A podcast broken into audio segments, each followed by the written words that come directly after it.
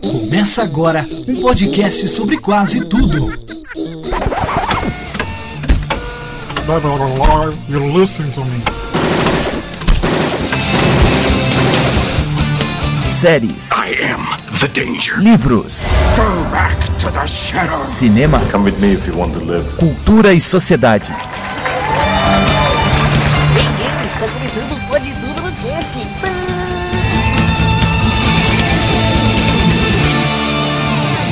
Pode tudo no cast.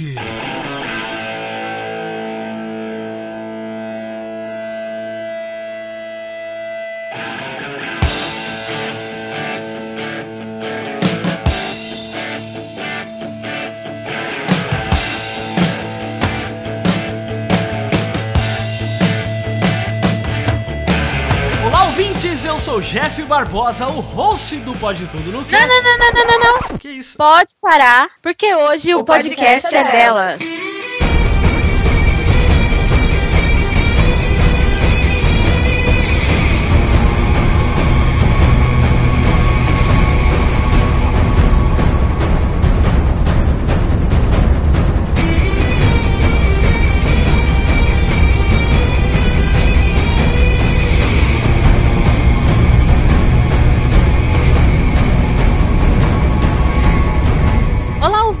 Eu sou Andresa Pinila, a host por um dia. E aqui ao meu lado está ela, diretamente de São Paulo, Rafa Watanabe. E aí, gente, eu só queria dizer que eu não jogo videogame. Garotas não jogam pra agradar os garotos, tá? A gente joga porque é legal mesmo. Aqui também com a gente, a verdadeira dona do canal Por Onde Vamos e agora também do canal Cat Adams. Também de São Paulo, Catarina Adamo. Olá, gente. Eu só queria dizer que eu adoro essa minha posição atualmente. E para completar nossa equipe, ninguém melhor que ela, a nossa convidada especial de hoje, diretamente do Mundo Freak e do Ponto G, Ira Croft. Eu quero deixar bem claro que isto não é uma pergunta, mas uma afirmação. O podcast é nosso. Muito bem, ouvintes, no programa de hoje vamos falar sobre o lado bom e as dificuldades de ser mulher, estereótipos e machismo no cotidiano e na cultura pop. Esse episódio do Pode Tudo no Cast faz parte de uma campanha que leva o mesmo nome desse episódio. O podcast é delas, no qual diversos podcasts, vlogs e blogs se reuniram para trazer nesse mês de março pautas relacionadas ao universo feminino, buscando trazer mais visibilidade para as mulheres dentro dessas mídias. Lembrando que todos os participantes dessa campanha estão linkados no post em podetudonocast.com.br e podem ser encontrados também através da hashtag o podcast é delas. Então é isso. Se você quer ouvir um programa feito por mulheres para todos os públicos, não sai daí porque tudo isso você confere agora no Pode Tudo no Cast.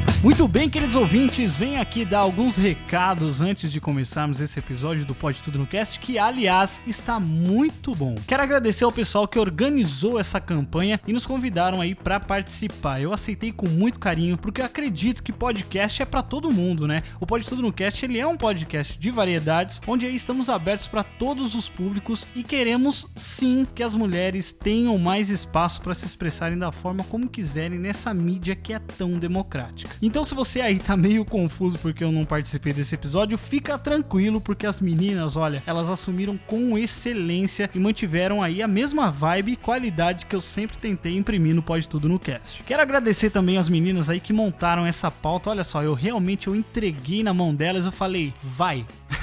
e elas foram, e esse resultado vocês vão conferir daqui a pouco. Quero agradecer também a Ira Croft, lá do Mundo Freak do Ponto G e também do Radiofobia, por ter aceitado o nosso convite e ter adicionado tanto aí na discussão. Ela não fez um jabá tão grande aí do podcast G durante esse programa, mas eu faço aqui agora. Assinem esse podcast, porque o trabalho delas, o trabalho que elas estão fazendo, adicionam em muito para que a gente possa conhecer mais da história das mulheres que mudaram o mundo. E por falar em links, vocês também podem conferir os podcasts que estão participando dessa campanha junto com a gente, acessando o post desse episódio em podtudonocast.com.br. Lá vocês vão encontrar todos os programas que também participaram dessa campanha O Podcast é Delas. E vocês também podem encontrar através das redes sociais, através da hashtag O Podcast é Delas, exatamente do jeito que está aí escrito no título desse programa. Digita lá no Twitter que vocês vão encontrar todos os episódios indicados e participantes dessa campanha.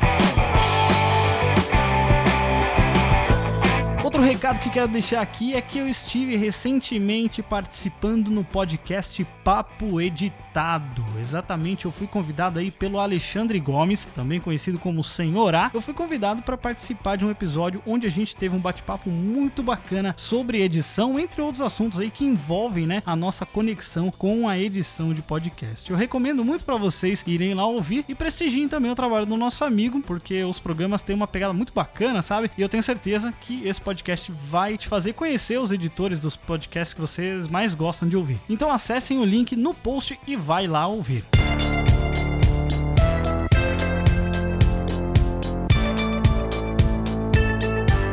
E um último recado, mas com certeza um dos mais importantes que já trouxe por aqui. Vocês sabem, né, pessoal, que desde 2014 a gente faz esse projeto aqui com muito carinho para todos os nossos ouvintes e cada ano que passa a gente vem aumentando em audiência e crescendo em amigos também, né? Só que com o passar do tempo surge aí também a necessidade de se profissionalizar, porque acaba que o refinamento e a qualidade envolvem gastos, né, pessoal? Entre esses gastos estão, né, pagar o servidor para armazenar o site, os episódios também para que vocês consigam consigam aí baixar os programas com uma boa taxa de download a qualquer hora do dia. Também temos gastos com manutenção de site e algumas artes feitas pelo nosso designer. Então vai ficando um pouco pesado para quem toca tudo isso de forma independente e sem ter apoio nenhum. Então eu decidi abrir um padrim para o Pode Tudo no Cast, exatamente para você que não conhece. O Padrim é uma plataforma aí de financiamento coletivo contínuo, onde você pode colaborar mensalmente com um projeto que você gosta. Essas contribuições podem ser feitas a partir de um real por mês, galera. Exatamente, um cafezinho a menos que você toma vai estar tá ajudando e muito o Pode Tudo no Cast a continuar produzindo. É importante frisar aqui que o Pode Tudo no Cast continuará sendo gratuito. Ninguém vai precisar pagar para ouvir, não é isso. Eu já tenho que deixar claro aqui porque às vezes alguém pode interpretar de forma errônea, né? Mas não é isso. Ninguém precisa contribuir se não puder ou não quiser. Mas essa é uma maneira que a gente encontrou para que quem quiser contribuir poder ajudar aí com o valor que quiser. Então, se você ouve nosso podcast quinzenalmente e pensa, putz, cara, esse programa aqui valeria 10 reais, valeria 5 reais, sabe, por mês, você pode ir lá e contribuir com qualquer valor que você quiser. É importante dizer aqui também que esses valores eles vão ser para cobrir os gastos e para implementar novos projetos. Eu tô planejando, pessoal, criar outra programação para Pode Tudo no Cast para que ele se torne semanal. Isso mesmo, galera. Pode podcasts semanais, mas para isso a gente vai precisar de uma mãozinha de vocês. E além de ajudar o projeto a continuar crescendo, quem contribuir vai ganhar recompensas também. São várias recompensas para quem quer ajudar e vão desde ter o nome citado no post ou no programa até poder participar do podcast junto com a gente. Então, quando você se torna um padrinho, você ganha acesso ao nosso grupo secreto no Facebook e também vai receber nossos programas antecipados antecipadamente. Então, olha só, nossos programas são quinzenais, eles saem na segunda-feira. Normalmente, né? Sai segunda-feira para o público. Mas meia-noite e um de segunda, ele já estará batendo aí na porta do seu agregador de podcasts. Exatamente. Então, você que é padrinho, você recebe este episódio de forma antecipada e ouve antes de todo mundo. São diversas recompensas, pessoal. Vou dar um exemplo aqui para vocês que essas recompensas são nome listado em todos os posts dos episódios, nome citado durante o podcast podcast, participa do grupo secreto no Facebook, onde a gente discute pautas, a gente recebe sugestão de tema e vocês também recebem conteúdo de bastidores, que isso é bem legal para quem gosta. Também recebem os episódios de forma antecipada e participa de um grupo secreto no Telegram, que é separado do grupo que já existe, onde a gente vai postar videozinhos lá e coisas mais dos bastidores aqui do Pode Tudo no Cast e dos outros projetos que virão. Também pode participar de lives que faremos no Facebook. Quando a gente atingir alguma meta, a gente vai começar a fazer lives semanais no Facebook, seja para jogar alguma coisa, bater papo com o pessoal, conversar com os padrinhos ou mesmo falar sobre as notícias da semana. Também é convidado, esse aqui, esse aqui é só para os Faustop, só para os padrinhos Faustop, que podem ser convidados aí para participar, podem ser não, vão ser convidados para participar de alguns episódios do podcast. Todas essas recompensas aí, elas estão divididas entre as contribuições, então cada valor te dá direito de receber X recompensas. Para vocês entenderem melhor, acessem lá padrim.com, lembrando que o Padrim é com M, tá? padrim.com.br barra pode tudo no cast. Ou então acesse o link aí no post desse episódio, tem uma imagem aí indicando para quem quiser se tornar um padrinho. E se você não pode contribuir financeiramente, ajude mandando o podcast para outros amigos conhecerem, né? Porque essa é uma ótima forma de ajudar no crescimento do Pode Tudo no cast. E já quero agradecer aqui nossos primeiros quatro padrinhos, exatamente, que contribuíram com 10 reais ou mais e serão citados aqui nos recados dos episódios. São esses: Cleiton Oliveira, Diego Fávero, Letícia Palmieri e Priscila Alves. Muito obrigado, queridos padrinhos e madrinhas, que já receberam esse episódio antes de todo mundo. Então é isso, pessoal. Recados dados e vamos ouvir o que essas meninas têm para nos ensinar agora no Pode Tudo no Cast. We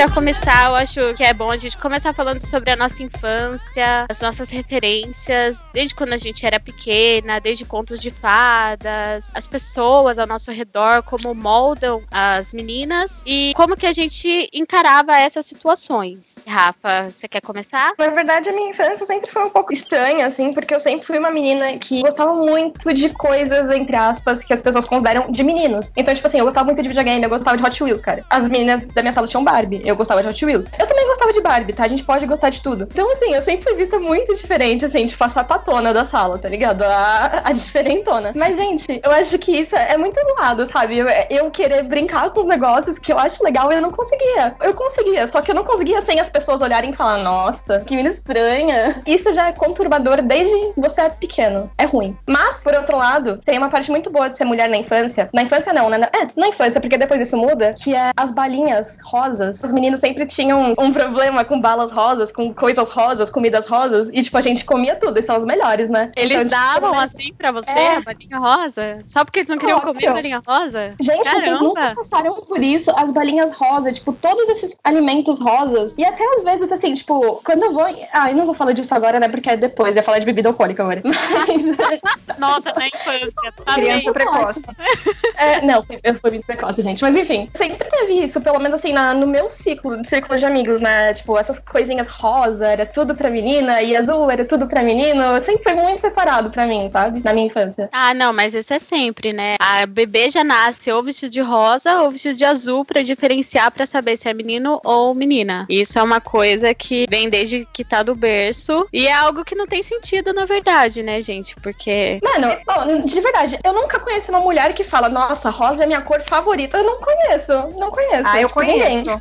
Jura? Eu conheço, juro. Mas assim, essa questão que nem a Andresa falou, de que vem desde o berço. No meu caso, eu acho que eu sou um pouco meio fora da curva. Porque meus pais não quiseram saber o meu sexo quando minha mãe estava grávida. Então, pra começar, o meu enxoval foi todo neutro. Era branco, amarelo, verde claro. E o quarto foi tudo nessas cores, porque se fosse um menino, se fosse uma menina, meus pais se prepararam pros dois. E na infância, eu fui filha única por muito tempo. Eu fui filha única por 10 anos, até minha mãe ter minha irmã. E nesse tempo todo, eu era, tipo, ao mesmo tempo que eu era princesinha do meu pai, em que eu podia me vestir de princesa, brincar de coisas de menina, eu também fui o filho homem que ele nunca teve. Então ele me dava videogame, ele me dava carrinho de controle remoto, eu brincava de espada com ele, eu tinha espada, tipo espada do He-Man, coisas desse gênero. Então, apesar das influências, digamos assim, porque hoje na minha memória eu não me lembro de ter passado muito por ter essas coisas. Eu lembro dos meninos tendo um pouco de nojo de encostar em menina, aquela fase do crescimento, Uhum. que todo mundo Sim. tem nojo de todo mundo. Então, eu lembro mais disso do que com relação a coisa só de menino ou coisa só de menino, porque dentro da minha casa eu tinha livre acesso a tudo. E eu venho de uma família teoricamente tradicional nesses parâmetros machistas, porque o meu pai quem sustentava a casa, minha mãe só cuidava só entre aspas, né, porque não é fácil, mas cuidava da casa e dos filhos. Meu pai não sabe cozinhar, não sabe lavar, não sabe passar, não sabe fazer porcaria nenhuma de tarefas domésticas, então sobrava tudo pra minha mãe. E eu fui criada completamente com outra cabeça. Fui criada pra ser independente financeiramente, fui criada pra ser dona do meu próprio nariz e, e assim eu fui, mas nunca me cortaram os sonhos de menina. Então eu queria ser princesa, eu podia ser princesa. Mas no dia seguinte, se eu queria passar o dia inteiro jogando videogame, eu passava o dia inteiro jogando videogame. Pra minha infância, eu fui muito confortável. Eu não tenho nenhuma má lembrança. Assim, mas essa história das balinhas cor-de-rosa é bem verdade. Que as balinhas cor-de-rosas eram as mais gostosas. Eu não me lembro dos meninos não comerem, mas que elas eram as mais gostosas eram. E as roxas também. Eu acho isso até hoje. Eu sempre pego as balinhas cor-de-rosas. Ou vermelha. Esse- É, vermelha. That's my girl. E você, Ira, como que foi a sua infância? Eu acho que eu não posso reclamar de machismo na minha infância. Pelo menos até eu ter um entendimento na escola, quando você começa a perceber as diferenças. Teve sim isso na minha família, mas eu não tinha esse entendimento. Eu sou neta de uma mulher que teve muitos filhos e se separou cedo do meu avô. O meu avô, ele era muito sem vergonha. Muito. Assim, canalha. Vocês não têm noção. Eu não cresci tendo um relacionamento com ele. Mas ele morou na mesma cidade que a minha avó. Minha família sempre conheceu ele. A minha mãe, ela tem 24 irmãos espalhados. Que ela Meu sabe. Deus. Ira, como é que chama seu avô, por curiosidade? Porque o meu também tem um perfil, assim, bem parecido com esse. De Ai, repente meu a gente Deus. é prima. É o nome da época, Antônio, viu? Minha mãe falava, Ai. todo Antônio é sem vergonha. e o meu avô, ele era muito puto. Os pais dele tinham dinheiro, então ele foi aquele filho classe média branco mimado, sabe? Que teve vida fácil, entre aspas. A minha mãe fala que ele traía muito a minha avó. Minha mãe fala hoje, mas a minha avó sempre deixou as claras isso na família. Não é um tabu esse assunto, sabe? Entre a gente é muito normal isso. Tanto é que a minha avó, ela foi o coronel da família, sabe? A mulher forte. Porque ela casou com meu avô, ela teve oito filhos, dois morreram logo ao nascer, então ela cuidou de seis filhos, ela se separou dele, saiu de casa e pra época isso era um escândalo. Então, o meu avô, ele que era o sem vergonha, ele que traía ela, o meu avô gastava dinheiro dele na jogatina, nas casas de prostituição, essas coisas, mas quem pegou fama foi a minha avó. A minha avó que era a desquitada. Ai, a minha avó também. É muito da época isso, né? É um negócio surreal, mas tá tão próximo da gente. Então, a minha avó cuidou de todo mundo na família. Ela que educou a minha mãe, as minhas tias, o meu tio, nós, assim, nesse sentido social, de estimular que todo mundo estudasse, trabalhasse, cuidasse da sua vida. Todo mundo poderia ser o que quiser, mas a minha avó também criou uma casca, sabe?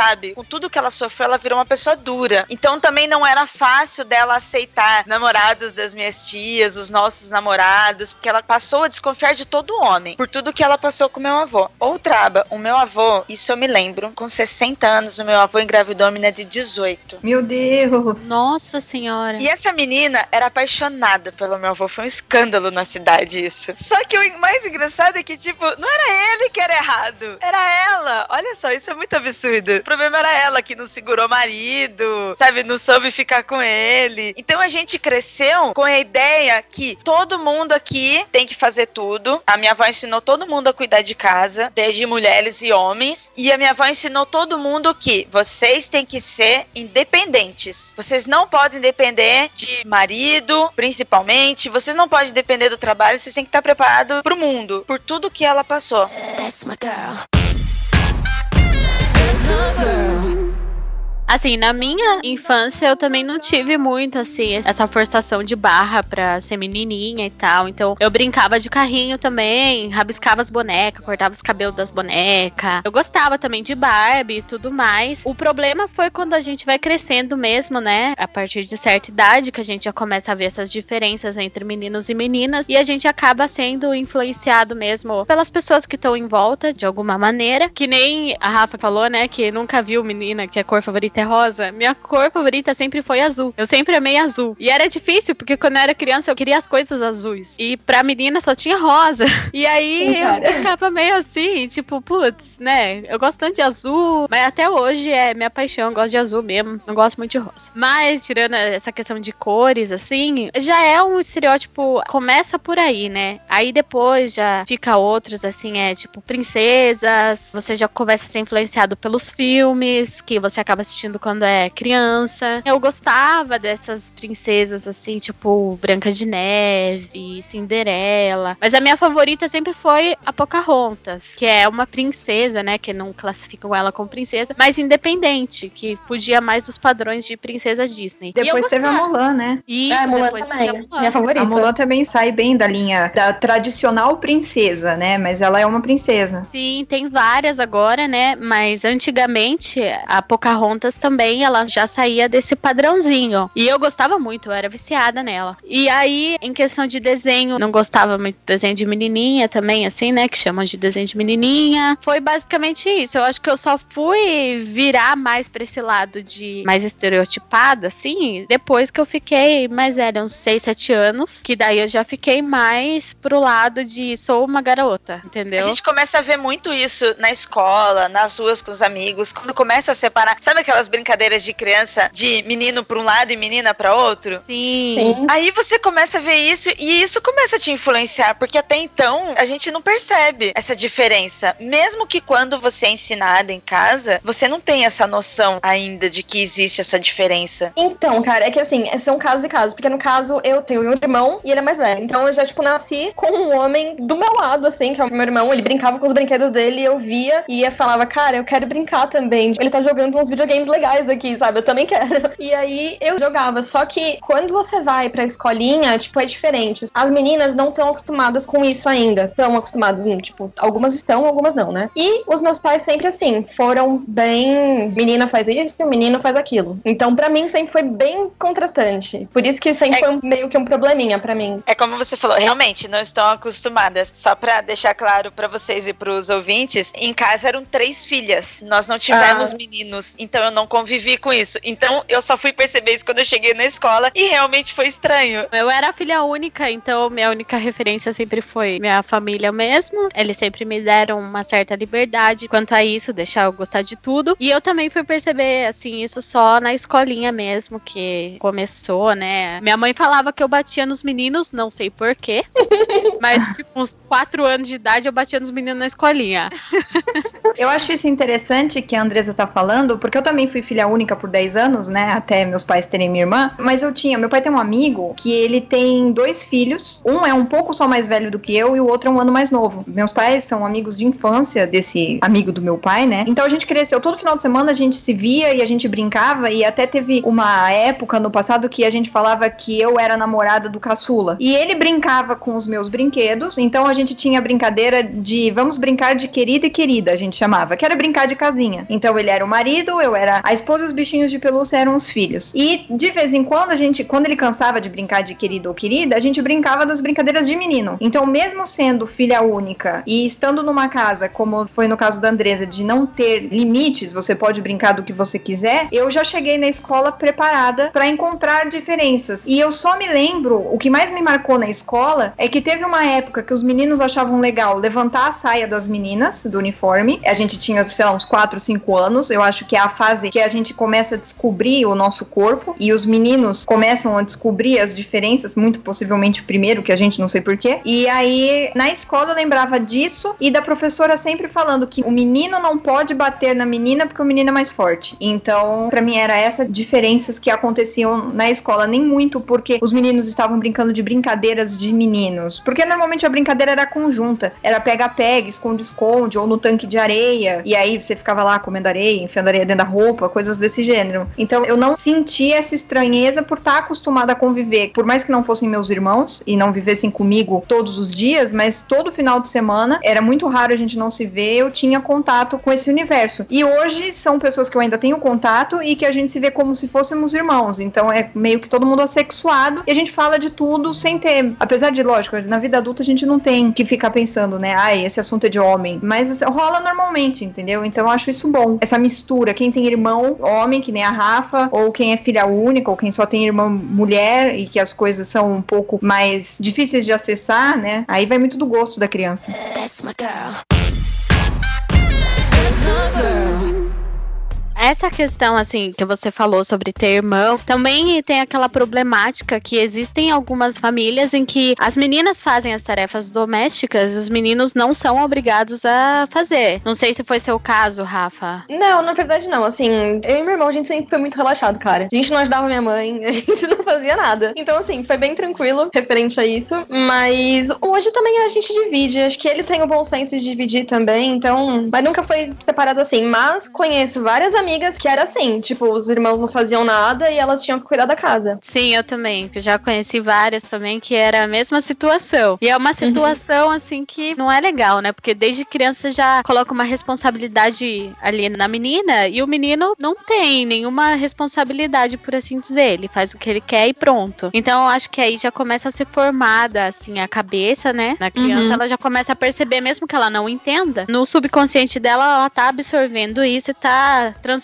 isso numa personalidade que ela vai ter posteriormente. Na questão da sexualidade, né, Catarina, que você falou que os meninos levantavam a saia das meninas, pelo que eu li, a partir de uns seis anos que a gente começa a descobrir essa sexualidade, né? Só que o que acontece é que as meninas são muito privadas disso. A menina não pode pôr a mão, a menina não pode fazer isso, a menina não pode fazer aquilo. E o menino já tem mais liberdade pra fazer o que ele quer. Então acho que vai muito disso também do porquê eles faziam isso mais cedo do que as meninas, porque elas são mais privadas, pelo menos a É, minha opinião, né? Eu tenho uma outra vertente. Eu acho que isso acontece de dentro de casa. Por exemplo, eu sempre fui acostumada, eu e minha irmã, de vermos tanto o meu pai quanto a minha mãe pelados. Então, meu pai tava tomando banho, a gente entrava no banheiro, a gente podia fazer o que a gente quisesse na casa. Se ele precisasse sair pra buscar alguma coisa na área de serviço, por exemplo, pelado, ele ia. Então, desde pequena, a gente sabe como que é a diferença do corpo do homem pra mulher. E eu sei que tem famílias que privam a criança disso. A partir do momento que a criança nasce e começa a crescer e começa a entender, então os pais começam a se esconder. E eu, particularmente, eu não sou mãe, mas eu acho que com o meu filho, se um dia eu tiver um, eu deixaria isso aberto, eu não privaria ele de ver, porque eu acho que isso ajuda a, inclusive, evitar esse comportamento da curiosidade fora de casa e de procurar saber na escola o que que é. Então, a minha mãe me conta que eu perguntava tudo em casa. Então, por que que o pai faz xixi em pé? Aí ela explicava. Ou por que que a mãe tem peito e o pai não tem, entendeu? E coisas assim foram surgindo, então era uma situação normal. E eu sei que tem crianças, inclusive crianças da minha turma, que não tinham essa liberdade em casa. Os pais se privaram. E eu acho que a grande maioria priva. Aqui em casa também nunca me privaram de nada, então pra mim sempre também nunca tive curiosidade, porque eu sempre soube, né? Eu achei bem interessante isso que a Catarina apontou, porque na minha casa nós somos criadas dessa forma, eu e as minhas irmãs, nós sempre tivemos liberdades e a gente sempre viu nossos pais pelados. Nós tomávamos banho com eles, sabe? E até Sim. grande. Então, pra gente sempre foi normal. E eu nunca vi esse problema, porque na nossa casa, na nossa família era normal. Depois, com uma certa idade, em que eu passei a frequentar casa de amigas, de ficar assim, de estar lá com mais tempo e você ver o convívio delas com os seus pais, eu percebi que eles não eram assim. E aí eu vi essa diferença. Mas É até verdade. então eu não percebia. Enquanto eu estava com a minha família, eu não percebia. Só depois que eu vi a família alheia. Isso acontece, por exemplo, você sairia do seu quarto de shorts e sutiã, por exemplo, pra falar com a sua mãe na cozinha. E quando você tá na casa da sua amiga, dentro do quarto e a menina tá pondo a roupa na sua frente, ela se veste pra falar com a mãe na cozinha porque o pai tá em casa. Agora, se só tem mulher, por exemplo, ela sai de sutiã. Eu, isso acontecia comigo também na casa das amigas, que é onde a gente começa a perceber que a nossa casa é diferente e a educação muda completamente. Exato. Algumas meninas e mulheres hoje em dia, nem na frente de outras mulheres não se trocam. Verdade. Tem o hábito de ir pro banheiro, de se trancar no quarto, porque tem Virar de vergonha. costas. É. Ou se vestir meio Big Brother, sabe? Colocar o sutiã por baixo da roupa sem tirar a camiseta, coisas desse gênero. É, Acontece sim também. Eu sou do tipo que não liga. Quer tirar a roupa na minha frente? Pode tirar, porque eu não vou ficar reparando se seu peito é torto, se seu sutiã é bonito. Não é o caso comigo, mas eu acho que tem pessoas que se sentem, não sei, deve ser vergonha, né? Talvez por essa falta de contato dentro de casa. É vergonha mesmo. As pessoas elas têm vergonha, elas têm o tabu da nudez, né? Então, pra elas é uma vergonha ficar pelado na frente do outro. Eu também não tenho esse problema, ainda mais porque às vezes eu vou na CM, que eu vou na piscina e tal, e o vestiário é conjunto. Não tenho o Uhum. que fazer. Eu tenho que me trocar na frente de todo mundo. E todo mundo tem que se trocar na frente de todo mundo. Então, eu não tenho que ter vergonha. Na verdade, eu tinha muita vergonha de tudo. Eu acho que isso mudou depois da minha gravidez. Que eu tive que ficar pelada na frente de um monte de médico, de enfermeira e de um monte de gente. E depois disso eu falei assim, pô, não tem mais o que eu ficar com vergonha, sabe? Porque já tô pelada mesmo e, E- todo mundo e já eles- viu tudo.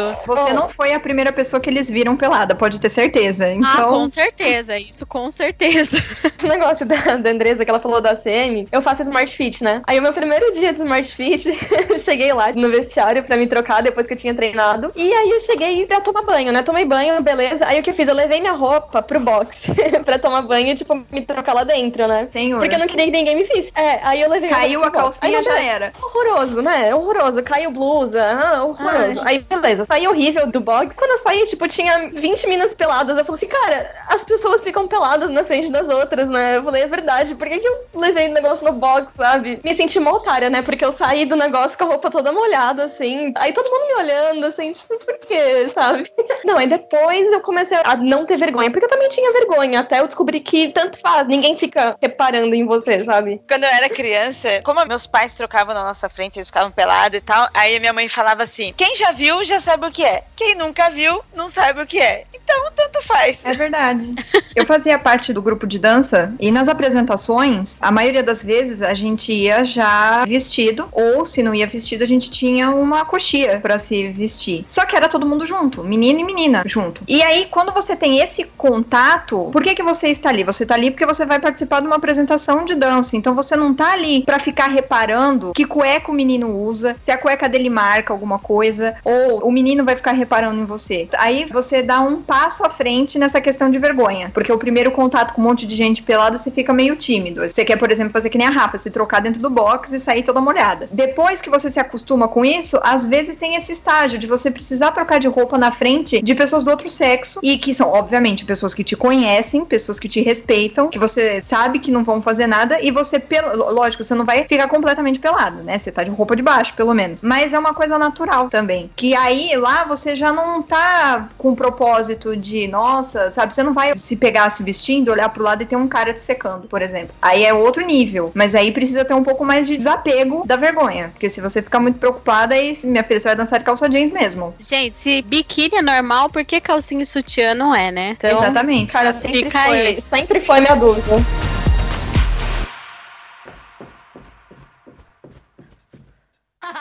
Yo, I'll tell you what I want, what I really, really want.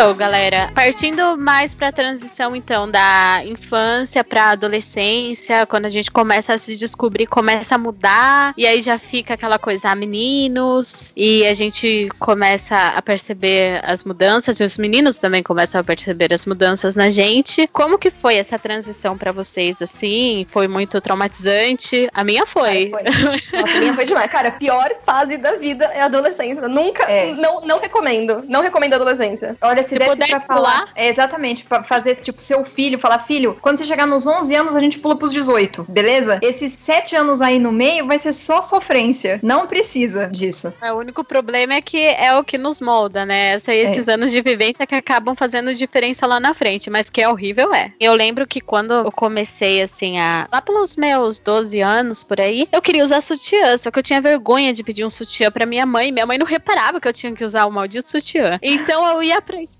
e ficava assim, né? Fica uma marquinha assim no uniforme. E eu morria de vergonha, gente. Eu morria, eu ficava com o braço cruzado, eu ficava me escondendo total, assim. E eu morria de vergonha. Nem lembro quanto tempo eu fiquei assim, mas eu fiquei muito tempo assim. Até que eu virei pra minha mãe e falei, mãe, eu preciso de um sutiã. e aí ela falou assim, mas qual que é seu tamanho? Eu falei, bom, não sei. Aí, Aí ela pediu Sua pra mãe não ver. ajudou muito, né? Não ajudou nada. Aí ela pediu pra ver, porque ela ia comprar um sutiã pra mim. E a minha ver- eu tinha vergonha de mostrar pra minha mãe, gente. Porque eu tava numa fase assim que eu tinha vergonha de tudo. Aí eu mostrei assim naquela. Ai, meu Deus, ela tá vendo meus peitos. E aí ela viu, ela comprou o bendito sutiã. E eu finalmente tive meu primeiro sutiã, que eu nunca vou esquecer, meu Deus. E bem nessa época, eu tive apendicite. Então foi a primeira vez que eu tive que ficar pelada na frente de todo mundo. Com 12 anos, eu lá no hospital, pelada na frente dos médicos que estão cagando, né? Se você tá pelado ou não. Só que a minha vergonha era tão grande que eu acho que eu fiquei uma semana internada. Eu fiquei uma semana sem tomar banho. Eu Nossa. tinha vergonha de levantar, tomar banho, porque eu não queria que ninguém me visse pelada. Era absurdo, era absurdo. É uma coisa Minha- da cabeça, né? É um negócio louco. é muito assim. E minha adolescência inteira praticamente foi assim. Eu com vergonha era muito retraída também e tal, né? Aí Mas eu você come- lembra porque você tinha vergonha? Tipo, se você tinha vergonha porque você percebia só a mudança ou você achava que você não tava bonita, por exemplo? Porque tem essa, né? Adolescência, você se acha, ou você se acha lindo, maravilhoso, a última bolacha do pacote, ou você se acha, tipo, a pessoa mais horrorosa da face da terra. Não, eu era Eu. o patinho feio mesmo. Eu era o patinho feio. Aliás, o patinho feio era bonito perto de mim, assim.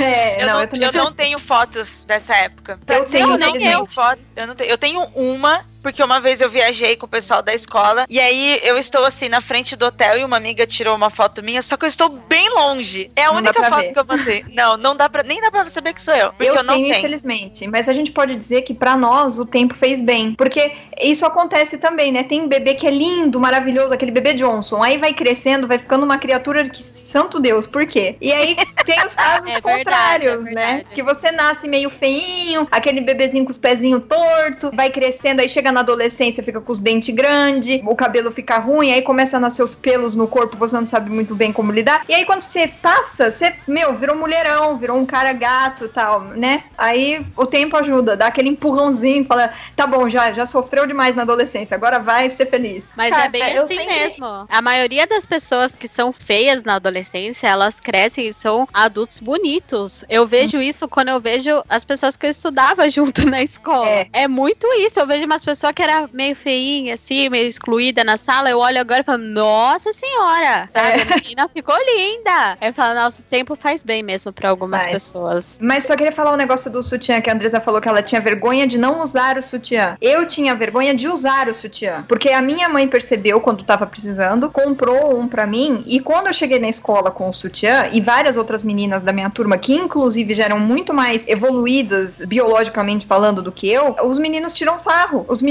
ficam puxando atrás do sutiã pra te dar com elástico nas costas. Eles ficam fazendo cochichinho de que, ah, olha, fulana tá de sutiã, sabe? Nem tem peito, porque criança é um bicho cruel, né? Eu passei por isso muito, cara, esse negócio de esticar o elástico. Por quê? Por que vocês fazem isso, cara? Não é engraçado, não é gostoso. Porque não é dele, Dói. porque na- não é na co- nas costas deles, Rafa. Sim, mas eu me irritava demais. Assim, eu comecei a usar meu sutiã com uns 12, 13 anos também, né? Eu pedi pra minha mãe, não tive vergonha de pedir, e ela falou, mas você nem precisa. Mano, como assim não precisa, né, cara? Mas tava precisando bastante. Aí, ok. Aí eu comecei a usar. Só que acontece? Farol aceso, né? E a gente não usava Sim. bojo. Tipo, eu não usava bojo e, tipo, aparecia, cara, meus não tinha, mamilinhos. né, gente? Assim, que pelo menos na minha fazer? época não tinha Eles- bojo. E qual o problema do farol aceso, né? Tipo, quem inventou isso de ser farol aceso? Ah, é mano. criança pra adolescente, meu, que que é isso? Cara, mamilos existem, a gente tem que aprender a lidar com isso, cara. Todo mundo tem, entendeu? Acontece, a gente não controla se ele vai ficar empinadinho ou se não vai, entendeu?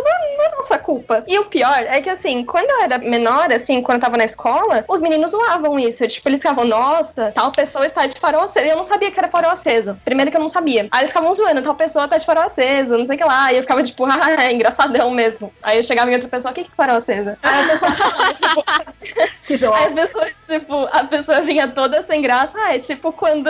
Ah, é quando o quê? Ah, é que, tipo, sabe, o, o- a pessoa não tinha coragem de falar, né? Não tem Aí coragem de falar mamilo. assim. É, não tem, porque, nossa, que tabuzaço, né? Quando eu fiquei sabendo, eu fiquei com muita vergonha, porque eu sempre percebi que o meu ficava, né? Aí eu falei, meu, nunca mais vou aparecer na escola, né? Ia com cinco blusas, né? Mó calorizaço, colocava, tipo, duas Desmaia. camisetas. Quem nunca, né, cara? Aí inventaram um bojo, aí resolveu minha vida. É o bojo salvador de vidas, cara. Foi a melhor coisa que inventaram. Pelo que eu lembro, o meu primeiro sutiã tinha um bojinho, assim. Então já era mais de boa. Mas assim, gente, farol aceso é normal. Tipo, passou um ventinho, já era. Já É. era. E as pessoas colocam uma carga nisso que parece que, nossa, que coisa Sim. horrorosa, sabe? É muito sexual e tal. Mas é social, né? É uma coisa que coloca na cabeça das pessoas e as pessoas acabam tomando isso como verdade. O que resta é tentar modificar isso, esse pensamento. É, é que eu acho que com o passar dos anos, quando a gente vai envelhecendo, você percebe que isso é uma coisa muito da maturidade do momento. Faz parte da gente passar por isso, das meninas terem esse momento do primeiro sutiã, de ter, infelizmente, essas brincadeiras de ficar puxando, mas depois, mais pra frente, pode ver, se você vai na faculdade sem sutiã ou com sutiã que não tem bojo e que marca se você tá com o famoso farol aceso, pode até ter que alguém comente, mas isso não vai virar uma zoação. As pessoas, elas têm um bom senso porque já cresceram, já entenderam como que funciona o corpo, sabe que não é controlável e assim vai. Então eu acho que infelizmente faz parte. É, é aquela coisa que vem no pacote, entendeu? Já que você nasceu mulher ou homem, o homem tem que lidar também com um monte de coisa que eles não controlam e acontecem e a gente tem que lidar com a porcaria dos mamilos com o sutiã sem bojo. Agora, graças a Deus, inventaram um bojo que poupa duas coisas: o farol aceso e a falta de peito para pessoas desprovidas de comissão da frente, né? Então aí dá aquela. Já que o silicone é caro, a gente põe um, um bojo.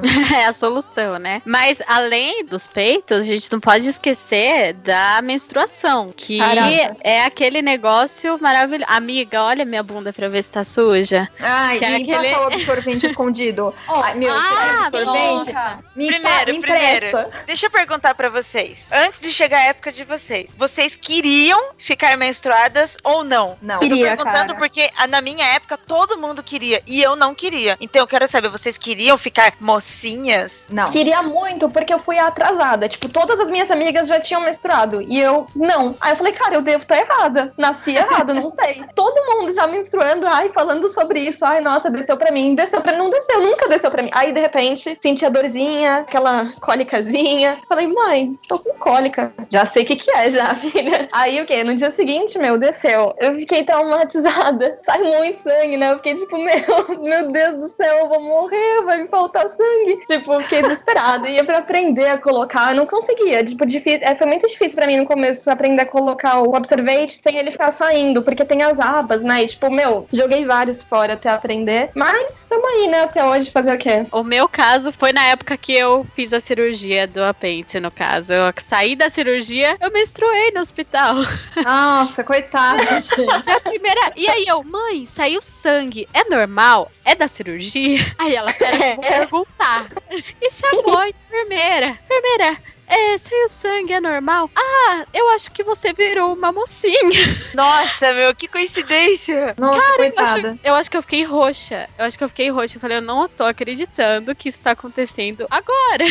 Quer dizer, a menina passou pela dor de uma apendicite, nem sentiu cólica, porque, né? O Não, que, que é uma cólica perto de uma apendicite? E aí, Nem de repente, tá lá costurada com os pontos, pelo menos um ponto ela levou, e aí, gente, coitada, olha, já Pontos deu a cota, né? É, nossa. Mas assim, sobre querer ou não, eu nunca pensei nisso, mas eu tinha vergonha. Tipo, tudo eu tinha vergonha, gente. Qualquer coisa que falar eu tinha vergonha. Mas eu nunca tinha parado pra pensar se eu queria ou não. Acho que eu não queria, não, porque era uma coisa meio. Ah, vou virar mocinha. E as pessoas ficam, ah, parabéns, virou mocinha. Não sei por que É, parabéns por quê, gente? Parabéns. Nossa, agora. nem me fala, gente, que horror! Parabéns! Você vai se fuder agora pelos próximos 35 anos, pelo menos. Ah, ótimo, obrigada. Parabéns! Você corre o risco agora de ficar grávida. Você vai ter uma dor excruciante todo mês. Quando você E- levantar da cadeira, você vai sentir aquela enxurrada. Espirrar, né, cara? Certeza. Nossa. Maior medo é espirrar. É, você não pode espirrar, porque senão já era, entendeu? Nossa, Quando me contam piada e eu tô menstruada, nossa, dá até medo de dar risada. Não. Meu Deus. Sério. That's my girl. Uma questão agora aqui que eu lembrei sobre bullying, assim, na adolescência de vocês. Vocês sofreram muito bullying? As pessoas caçoavam de vocês de alguma forma? Como que foi? Cara, eu nunca passei muito por isso. Assim, eu passei, mas foi muito leve, sabe? Não, não sei nem, tipo, era mais encheção de saco, assim. Não era um negócio constante. Eu tive algumas amigas que passaram, assim. Uma amiga em específico eu tive que ela passou muito por isso, sempre fiquei do lado dela. Porque ela era muito diferente, assim, das pessoas. Ela era muito diferente do padrão de beleza das pessoas, sabe? Todas as meninas eram pequenininhas e magrelinhas e tinha tal cabelo com, sabe? E ela era muito alta, ela sempre foi muito alta. Então, assim, a gente tava na, na quinta série, ela tinha, tipo, 1,80. Não tô brincando. Exatamente, eu não tô Ela brincando. Então, tipo assim, cedo, nossa, então. parou. Ela, ela deve ter ela por aí, acho que 1,80, 1... e- É, deve ser por aí que ela tem de altura. Mas, assim, sempre foi abominável pras pessoas da sala, sabe? As pessoas olhavam pra ela com olhos diferentes. Eu achava isso muito zoado, cara. Mas, é assim, padrão de beleza que tem que ser todo mundo pequenininho, magrinho, tal cabelo, tal rostinho, sabe? E eu sempre fui muito amiga dela, porque assim, eu me encontrei um pouco nela, porque eu também, a gente gostava das mesmas coisas, então a gente brincava das mesmas coisas, a gente jogava os mesmos jogos, conversava sobre os mesmos assuntos. Então nós duas sempre fomos as, as estranhas da sala. E eu não me importava em ser a estranha da sala, porque assim, eu sempre fui estranha nerd, mas eu sempre tive muitos amigos. Ela não, ela era estranha nerd que tinha eu como amiga, entendeu? Infelizmente, nem no colegial isso mudou tanto. No colegial deu uma amenizada, mas continuou ruim, assim eu digo pra ela, sabe? Foi- isso é muito zoado.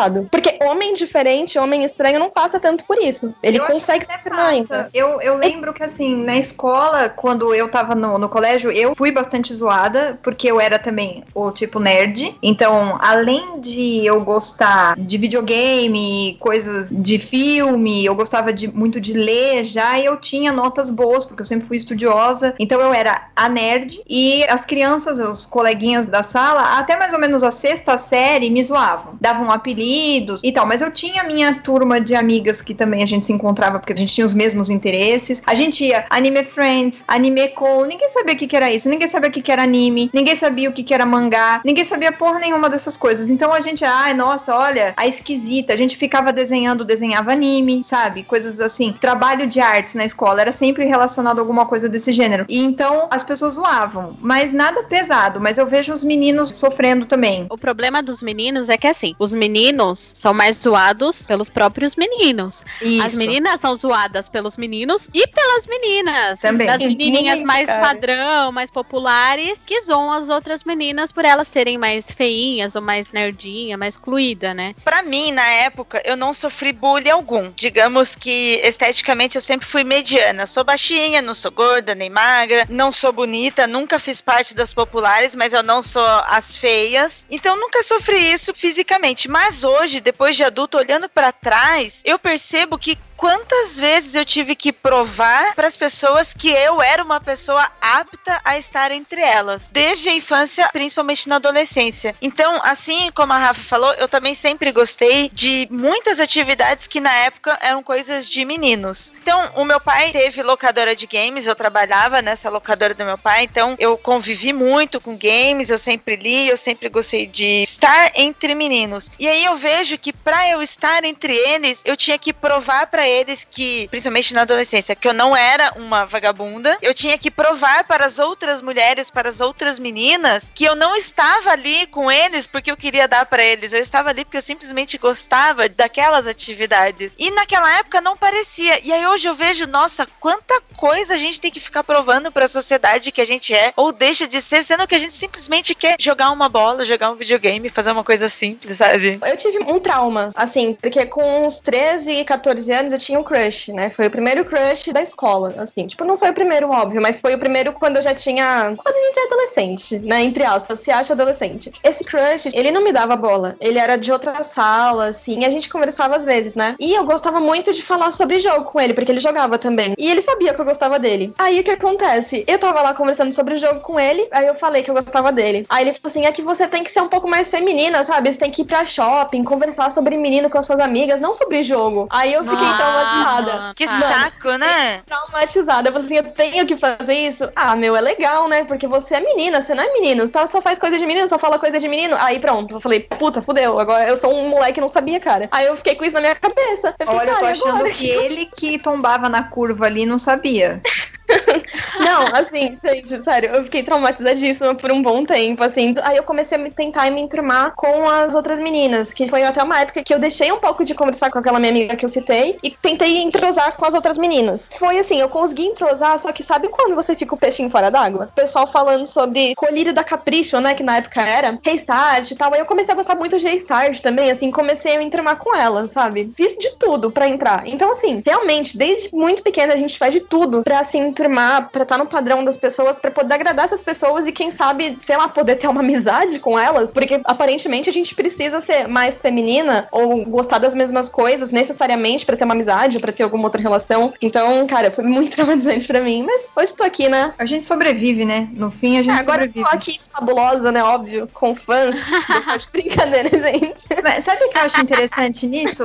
Que quando a gente tá nessa fase, quando eu tinha também uns 11, 12 anos, eu inventei, porque meus pais nunca me colocaram em atividades extracurriculares que eu não quisesse fazer. Então eu fiz balé quando era bebezinha porque a escola dava, fiz natação porque também tinha na escola e depois larguei a vida dos esportes e resolvi voltar na adolescência, que é o pior momento, eu acho, pra você tentar fazer algum esporte junto com aquela turma que te zoa. E aí, ao invés de eu inventar de fazer alguma coisa, como eu inventei depois, depois eu fui estudar inglês, aí eu percebi que o meu negócio era mais mexer na cabeça do que no corpo. Mas eu resolvi jogar futebol. Eu já era zoada e eu ainda fui jogar futebol eu sou péssima jogando futebol. E tinha uma menina na minha sala que ela jogava muito bem e o fato dela jogar é aproximava ela dos meninos. Era isso que a Rafa tava falando. Ela tinha um interesse que na visão de todo mundo era a visão de menino, né? Era um interesse masculino e os meninos traziam ela pra perto e nunca zoaram ela porque ela era uma menina que gostava de futebol. Ela até tinha assim um jeito mais menino de andar, de se vestir e tudo. Depois isso mudou completamente. Acho que ela precisou ser um pouco mais vaidosa, não sei. Mas é interessante. A menina jogava junto comigo, me dava um cacete no campo. Eu já era zoada, continuei sendo zoada, se não mais zoada, porque eu era péssima. E ela só era, tipo, coisas boas por jogar futebol. Aí você fala, meu, e aí? Se eu faço parte da turminha que tem interesses de meninos, o cara vira pra mim e fala, que nem falou pra Rafa, que você precisa ser mais feminina. Agora a outra que tá lá precisando, né, fazer alguma coisa, vai lá jogar, é zoada. Qual o critério disso, né?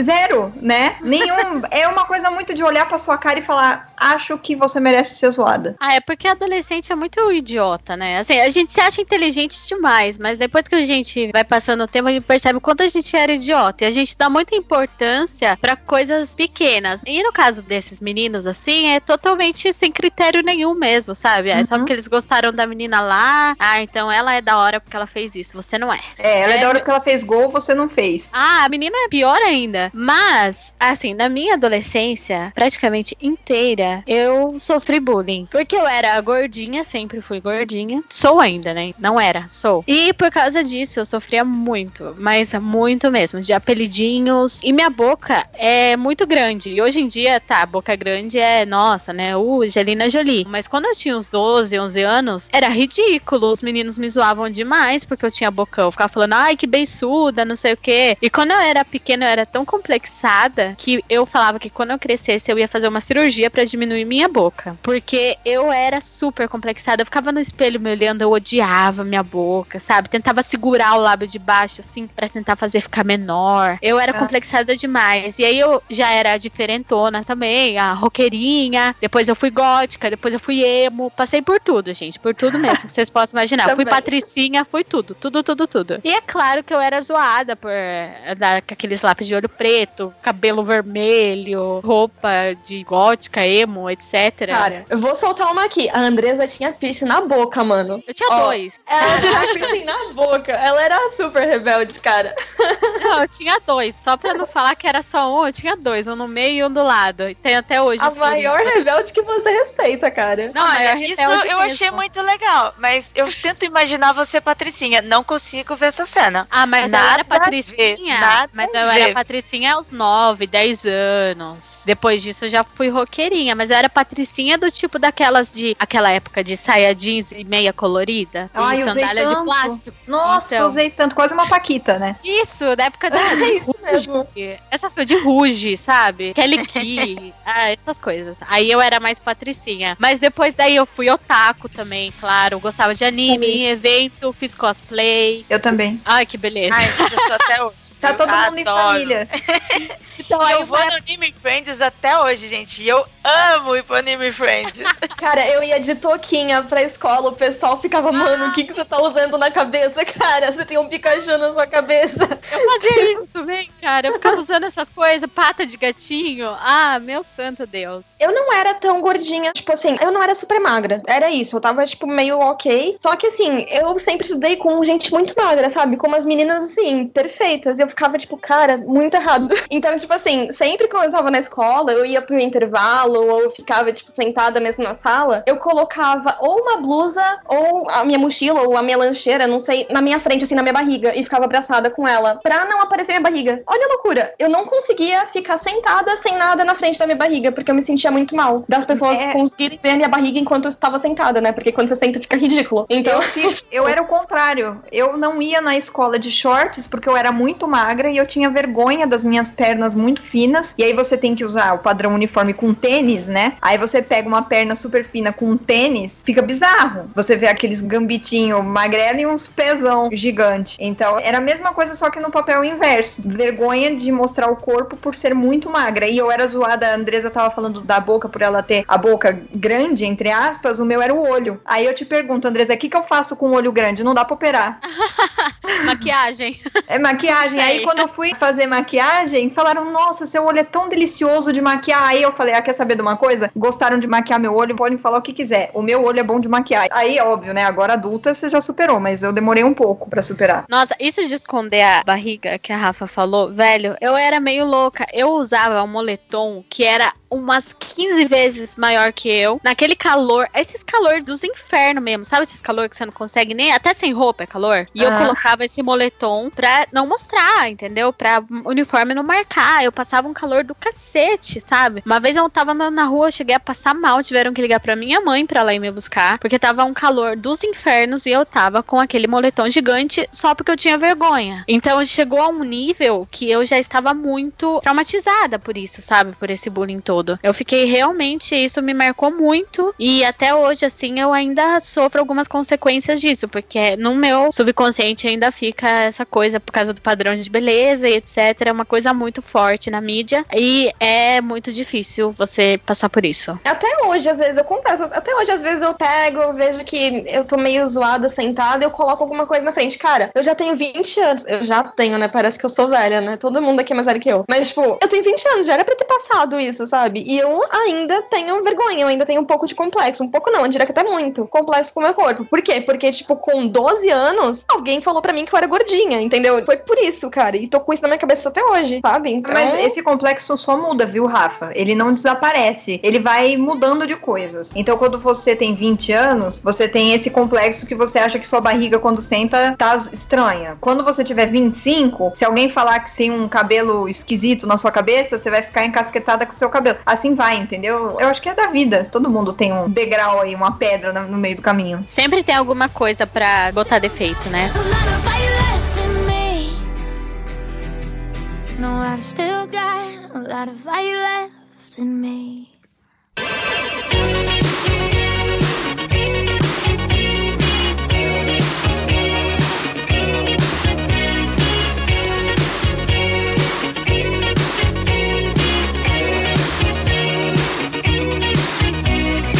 Passando nessa fase da adolescência pra vida adulta, como que vocês se viram assim, o pensamento de vocês mudou? Como que foi aí realizar essa ideia que, nossa, estou adulta? Aquela coisa ridícula. Fiz 18 anos, estou adulta. E agora, o que que eu faço? Nossa, como que eu- foi pra vocês? Eu, com 18 anos, eu era a pessoa mais desprezível do mundo, sério. Eu era terrível, porque assim, eu me achava a super inteligentona, né? Então, primeiro que eu era muito machista. Eu sempre fui muito machista, porque a gente cresce na sociedade machista, então eu sempre fazia piada machista. E eu ficava tipo, ah, mulher não sabe dirigir mesmo, porque todos os acidentes são causados por mulher. Essas coisas que a gente repete, a gente ouve e repete pros outros, sabe? É, tudo vadia, tudo vadia, né? É, Fica falando puto. assim. Nossa, a- a- na festa da faculdade, tal pessoa ficou, nossa, que, va- que vagabunda, mano. O quê? Hoje? Hoje eu sou a p, né? eu não vou falar essas coisas aqui. Não, é, é uma hipocrisia, porque você acaba sendo aquela coisa que você julga, né? Você...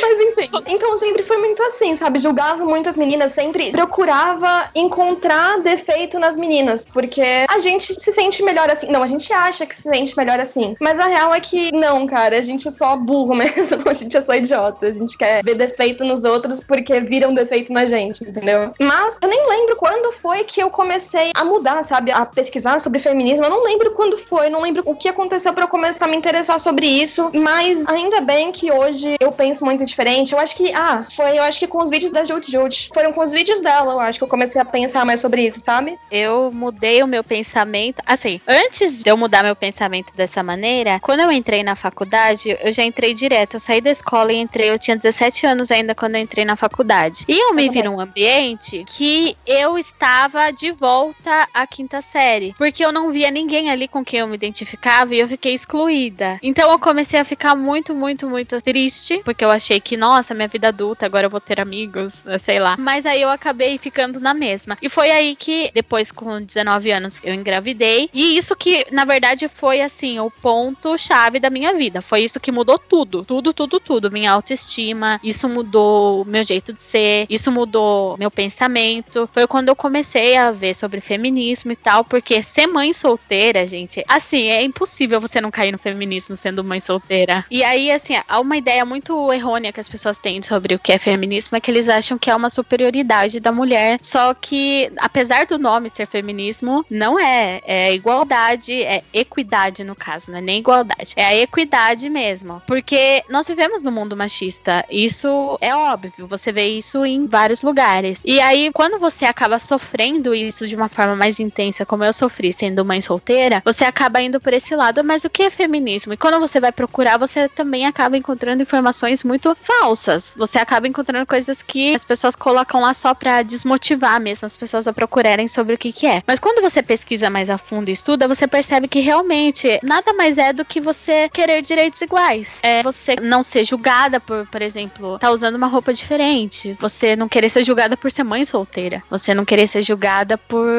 vários aspectos que a sociedade molda você e que você sai desse padrão. Então, foi aí que meu pensamento mudou realmente depois que eu tive a minha filha e eu procuro passar isso pra ela também hoje em dia, porque eu acho muito importante ela já crescer com esse pensamento, tanto que ela às vezes vira pra mim e fala: "Ai, não quero azul porque azul é de menino, rosa é de menina". Eu falo: "Não, não, não, não, não. Como assim? Não é assim, não. Daí eu já uso aquela. Falando da Frozen, né? Frozen não é azul? Então, Frozen é azul. Azul é de menina também. Menino também gosta de rosa. O Jeffter até ajuda. Deixa pôr lacinho no cabelo. Deixa pôr maquiagem rosa nele.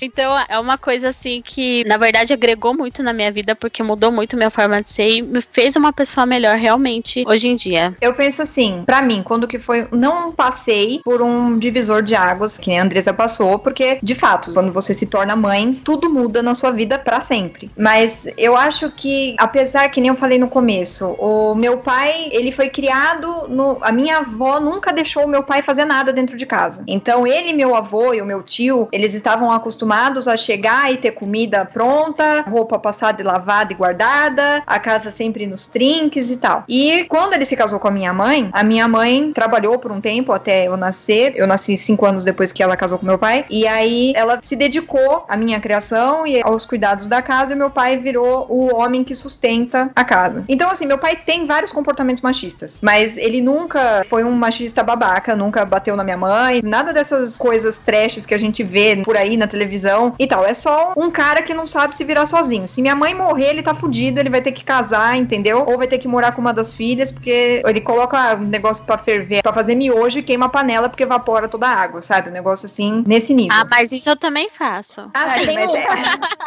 mas isso eu também fazia por despreparo da minha mãe, porque sendo criada nessa situação que eu fui criada, a minha mãe ela é muito metódica e ela não deixava eu ajudar. Às vezes até meu pai queria fazer alguma coisa pra tentar ajudar, mas como não fazia do jeito dela e ela achava que se não fosse do jeito dela não tava bom, ela cortou todo mundo. Então eu cresci basicamente sendo uma patricinha de Beverly Hills, porque eu não precisava lavar meu prato depois de comer, eu não precisava fazer minha comida, eu não precisava fazer nada. E eu comecei a trabalhar porque enquanto eu estudava, eu trabalhava já quando eu tava na escola, eu trabalhava em buffet, cuidando de criança, essas coisas assim. E quando eu também saí da escola com 17 anos e já entrei na faculdade, eu comecei a trabalhar no mesmo semestre, assim. Na verdade, eu, eu comecei a trabalhar antes do meu primeiro dia de aula na faculdade, já na área em que eu fui estudar. Então, conforme eu fui trabalhando e conforme eu fui ganhando dinheiro, meu pai foi me passando, o meu pai, aquele que foi criado com o pensamento machista, foi me passando o quanto era importante eu ser financeiramente independente. E ele falava para mim: você precisa ser financeiramente independente no ponto de você conseguir sustentar você mesma, sozinha, e mais uma pessoa. E essa uma pessoa não é um marido. Essa uma pessoa é um filho se você tiver um dia. Falei, bom, ok, então você vai. É uma coisa que vem vindo. Num, você não sente e tem uma conversa. É uma coisa que vai acontecendo no seu dia a dia, do, quando você vai contando as coisas. Eu, graças a Deus, nunca passei por nenhum problema de discriminação em trabalho. Na maioria dos meus empregos, eu trabalhei com mais mulher do que homem, por causa da área. A área é assim. E na maioria dos empregos em que eu trabalhava com outros homens, eu ganhava mais do que os outros homens. Eu tinha um cargo um pouco acima dos outros homens, então eu não passei por essa dificuldade que algumas pessoas passam e nunca me senti melhor, tipo, bati no meu peito também, porque uma coisa é a gente querer igualdade, outra coisa é a gente querer superioridade. A gente quer ter os mesmos direitos, então eu quero chegar no cargo de diretora por mérito próprio meu, do meu intelecto e ganhar um salário igual que um cara com o mesmo grau de intelecto que eu ganharia. Não chegar, ah, mas eu quero ganhar mais, que aí também a gente já tá distorcendo um pouco a visão do verdadeiro feminismo, né? Porque muita gente solta coisa aí que nem a Andresa falou na internet, você encontra umas coisas que você fala, gente, por quê? Quem que disse isso? Por que, que a pessoa tá nesse nível? Então foi aí que trabalhando que eu descobri que eu precisava ser independente e eu me tornei independente. Eu fui crescendo, eu tive a oportunidade de juntar o meu dinheiro para conquistar as minhas coisas e hoje eu vivo uma situação que nem a gente tava falando, eu não sei cozinhar por causa do tratamento que minha mãe me dava em casa. Eu casei sem saber lavar, sem saber passar, sem saber cozinhar, sem saber. Eu não sabia mexer na máquina de lavar roupa, gente, porque minha mãe fazia isso e apertar meia dúzia de botão, sabe? Uma criança aprende a sequência de botões e faz isso. Então, quem me ensinou tudo isso foi meu marido, por incrível que pareça. Porque graças a Deus a minha sogra criou ele com essa de todo mundo tem que ajudar. Então, sujou, tem que limpar. E não é aquela história de em casa as tarefas são divididas porque ele me ajuda ou eu ajudo ele. Não, é porque a casa é dos dois, então os dois sujam, os dois comem, os dois gastam. Então os dois têm que participar. Os dois trabalham, então os dois estão cansados igual no final do dia, mas tem que fazer porque a vida é assim. Então hoje eu tenho uma visão diferente do que eu tinha quando eu morava com a minha mãe, por exemplo, em que era muito confortável, não precisava fazer nada. Ele me chamava para almoçar quando eu passei a trabalhar de casa, me chamava para almoçar, eu só levantava, desligava o computador, comia, voltava, sentava no computador e trabalhava. Foi a época que, ok, eu fiz muito dinheiro nessa época porque eu não precisava fazer mais nada, mas não trocaria o que eu tenho hoje, as minhas responsabilidades como profissional, como esposa e como dona de casa, porque eu tenho uma casa para cuidar, pelo que eu tinha antes. Então acho importante ter essa virada na vida. É, ainda mais Cara- porque é aquele negócio, né? Você não precisa ter pinto pra lavar louça, você precisa ter duas mãos. Exatamente. Então, vai lá e faz, meu. Tipo, É, não Jeff, tem por essa. favor, Não. você pode soltar a vinheta de palmas pra Catarina, por favor? Oh, muito obrigada, muito obrigada. That's my girl. Em casa foi muito diferente. Esse negócio de ser independente financeiramente, cara, eu cresci assim, você tem que casar com um homem rico. Mas eu não posso ser rica? Não. tem que casar com um homem rico que vai te dar um futuro. Não tô vendo futuro nesse seu namorado aí. Ele faz o que da vida? Ele trabalha, ganha bem? Meu, não importa, cara. Sabe? Nossa, Cresci se eu dependesse disso, tava fudida. Nossa, sim. É terrível isso, cara. Eu quero ser rica, sabe? Eu quero ser um homem rico, entendeu? Eu não preciso de um cara pra me sustentar. Eu sempre achei uma merda isso. Só que o que acontece? A gente não tinha voz. Então, cresci achando uma merda, mas cresci quieta ouvindo isso. Explicando minha introdução, né? Que eu falei que as meninas não jogam videogame pra agradar os garotos. Por quê? Porque os meninos ficavam falando: ah, mas você só joga pra conseguir macho. Você só joga porque quer agradar top. Não, cara, eu jogo porque eu gosto. Eu cresci ouvindo isso, achando uma merda e ficando quieta. Eu cresci ouvindo que no lugar de mulher é na cozinha, achando uma merda, mas ficando quieta, entendeu? A gente fica muito quieta. Esse é o problema. A gente sempre esteve muito quieta. E agora a gente tem muita voz pra falar, sabe? A gente tá num nível que tem muito impacto, tudo que a gente fala. Mas, Rafa, a gente ainda corre o risco de falar e ser considerada histérica, né? Ser Ah, considerada, ah, nossa, você tá aumentando as coisas. Não, não, não é assim também, Tá sabe? fazendo Vítima. É, eu fazer uma observação também sobre isso. Eu concordo que a Rafa tá falando, que a gente tem que falar, que é o momento de falar. A internet tá aí pra dar essa abertura. Mas também acontece isso. A gente sempre vai ser mal interpretada. Não só como mulher, mas é porque a gente vive numa sociedade julgadora, conservadora, onde qualquer mudança, qualquer quebra de paradigma mexe com as pessoas de tal forma que elas não querem que isso saia do lugar. Mesmo que esteja errado, as pessoas preferem que não. Cada potinho esteja no seu devido lugar. Quando eu formei o ponto G, que eu convidei as meninas, que eu sentei pra falar sobre montar um projeto feminino, ainda eu deixei bem claro, todas nós somos feministas, todas nós queremos direitos iguais e direitos iguais, gente, entendam, é o que a Catarina falou. É uma oportunidade de trabalho onde ela com as suas qualificações profissionais vai receber o mesmo salário que um cara com as mesmas qualificações profissionais e intelecto receberia. Não é a gente ter que carregar saco de cimento para provar isso. Isso é a luta por direitos de salários iguais, entre outras coisas, com mulheres e pessoas que estão vivendo em condições subhumanas, que estão lutando por sobrevivência. Isso é importante do feminismo. Mas não é qualquer um que aceita isso. Pelo contrário, é muito difícil. E a gente vê os grupos, a gente vê os nomes, as personalidades que estão aí à frente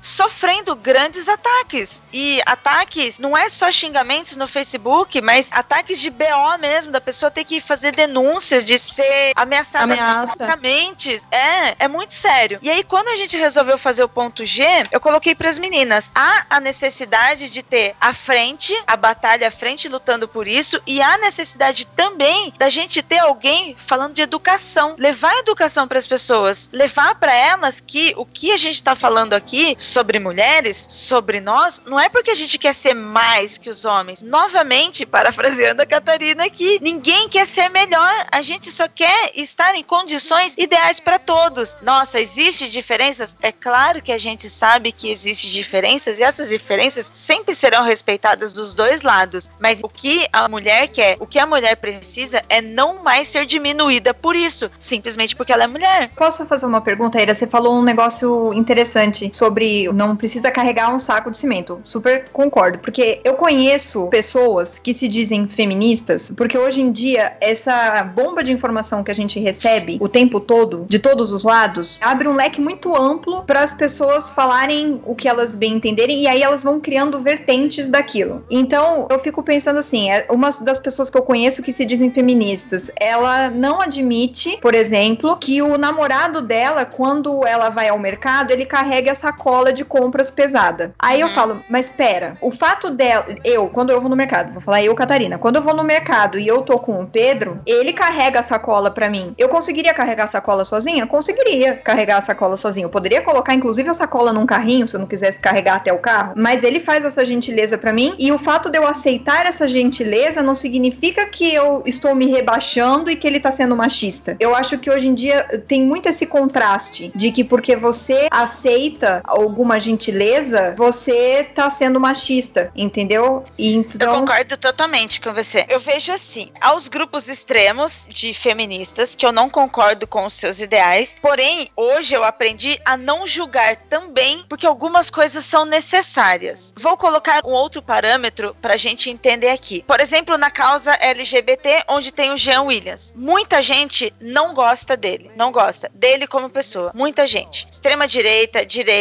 muita gente dentro do movimento LGBT. Conservadores, então, odeiam, né? Religiosos mais ainda. Muita gente não gosta. Porém, ele é necessário, mesmo que o que ele defenda, mesmo que as suas atitudes não sejam de acordo de todos. É necessário porque ele precisa quebrar um paradigma que já tá errado há muito tempo. E a mesma coisa que acontece com esses grupos feministas. Muitos eu não concordo, mas tem muita gente que tá ali lutando por umas coisas que precisa ser quebrado. Então acaba sendo Foi aí que eu optei por ter um outro posicionamento. O meu posicionamento com o ponto G não é levar preceitos feministas. O meu posicionamento é levar a educação através do podcast, apresentar mulheres que marcaram a história sendo mulheres que foram ignoradas, que foram encobertas porque eram mulheres. Então eu acho que as pessoas precisam saber que existem essas mulheres. E aí sobre o que você tá falando, um outro exemplo também que esses dias me.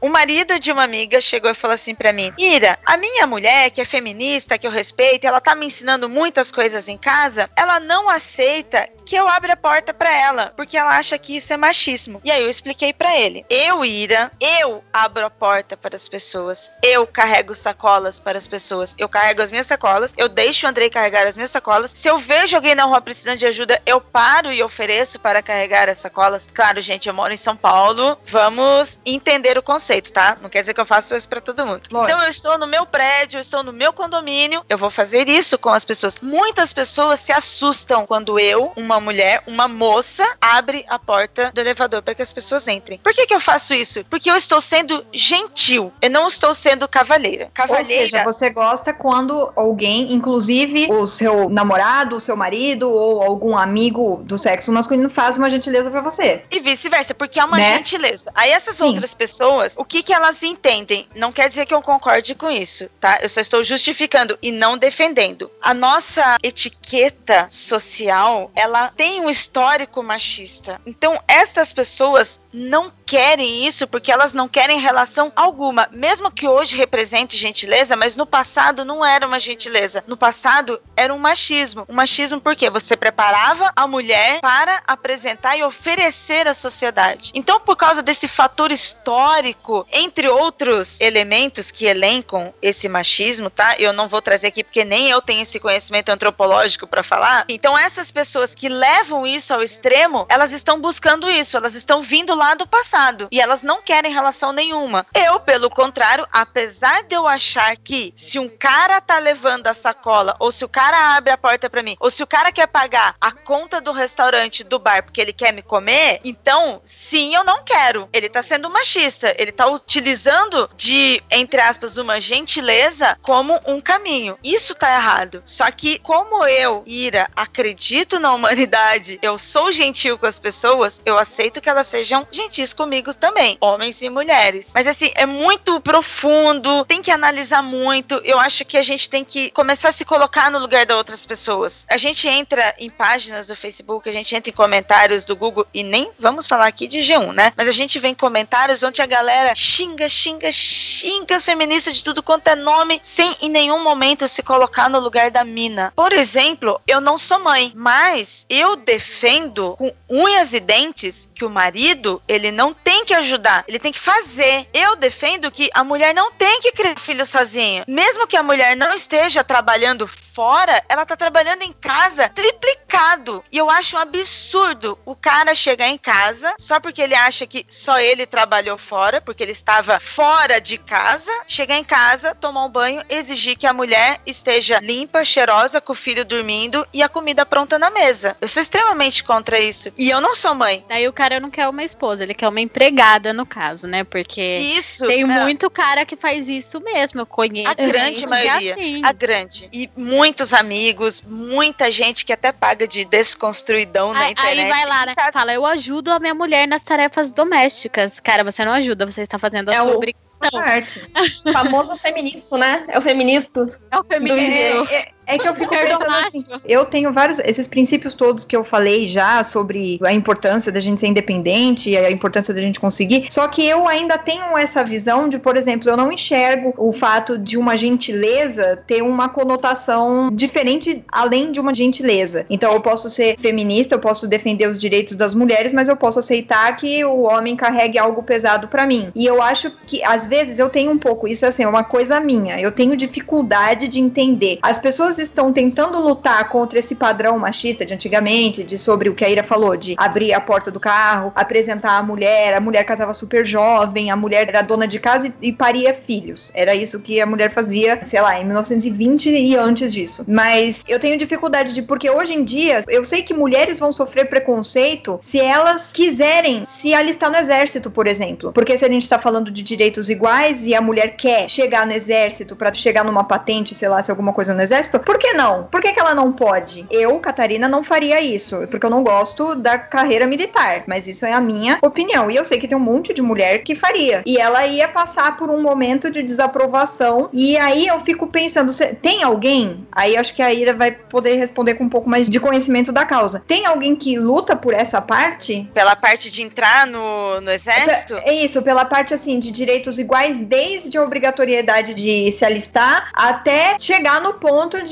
meu, quem manda nessa porra sou eu e acabou, entendeu? E o marido tá aqui do meu lado, não é na frente, não é atrás, é do lado, fazendo junto, porque é a vida dos dois. Então, há vários grupos, eu não posso dizer sobre. É que quando a gente fala de exército, a gente tá falando de Constituição Federal. É um patamar um pouquinho mais além. Uhum. Eu não sei como funciona os grupos que defendem isso, falando sobre isso, porque são grupos que não é só você ir na Paulista fazer manifestação, são grupos que estão lutando baseados em leis. Então eu não tenho como dizer pra você quem faz isso. Tem, mas eu não sei dizer pra você quem faz isso. Ah, não, mas tudo bem, Porque é mas muito tem. se- sim, é muito segmentado. Uma coisa que é complexa também é que, assim, é uma obrigatoriedade. Então, assim, é difícil você querer, ah, eu quero lutar para ser obrigatório. Na verdade, de início, teria que lutar para não ser obrigatório para ninguém. As pessoas fazerem de livre e espontânea vontade. Com certeza, tem várias mulheres que gostariam de estar, sim, no exército, mas é uma coisa muito, muito complexa. É muito difícil isso. Não é uma coisa tão simples quanto, por exemplo, a gentileza mesmo que você falou. Só pra tentar esclarecer isso, que gentileza não tem gênero. E gentileza é diferente de cavalheirismo. Cavalheirismo já é o caso, assim, do homem que tá fazendo aquilo pra mulher, ou por achar que ela é muito frágil, ou por, sei lá, julgá-la inferior. Gentileza, você faz pra todo mundo. Então tem muito homem que abre a porta pra mulher, carrega a sacola pra mulher, mas na hora de fazer isso pra um idoso, por exemplo, não faz. Exatamente. Então, eu então- tenho, eu já ouvi homens falar isso, que tipo,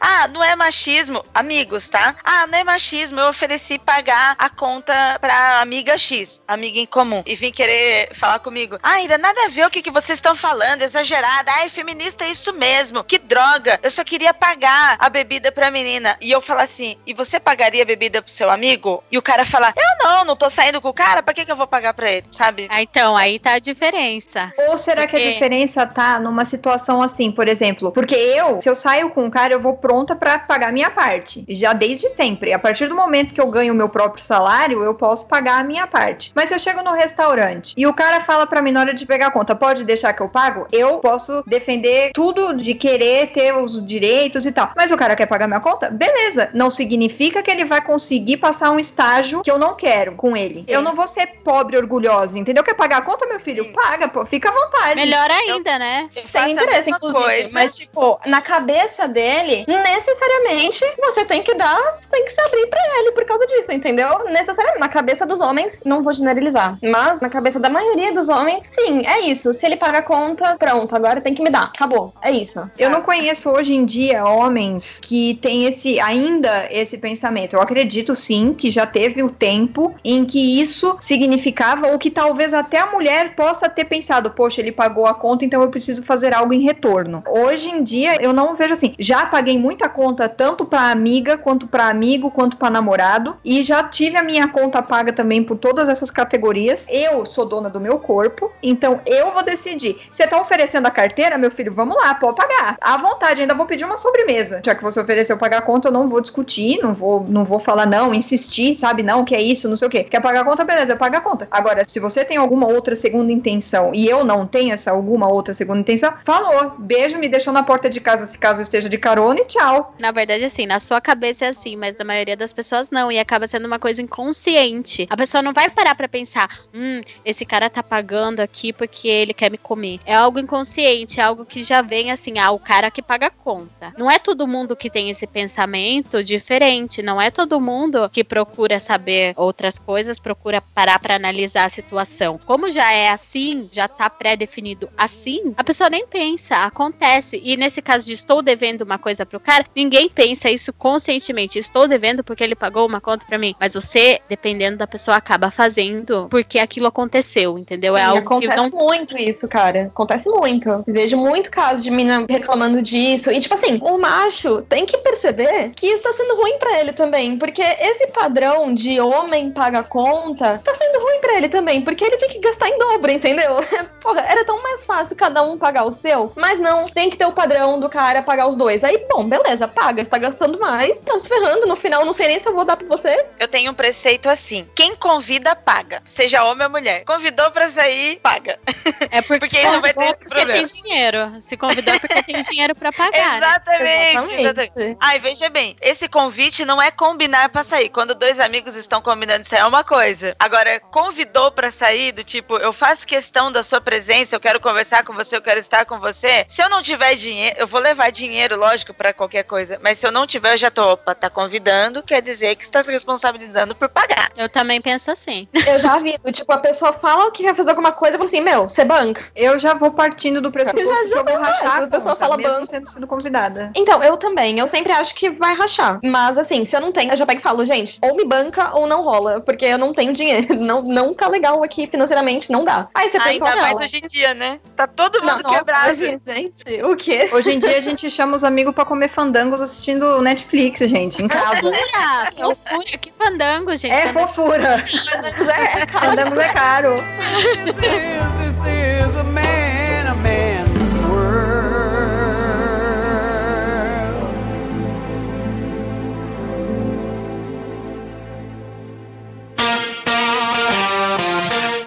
Let's go, girls.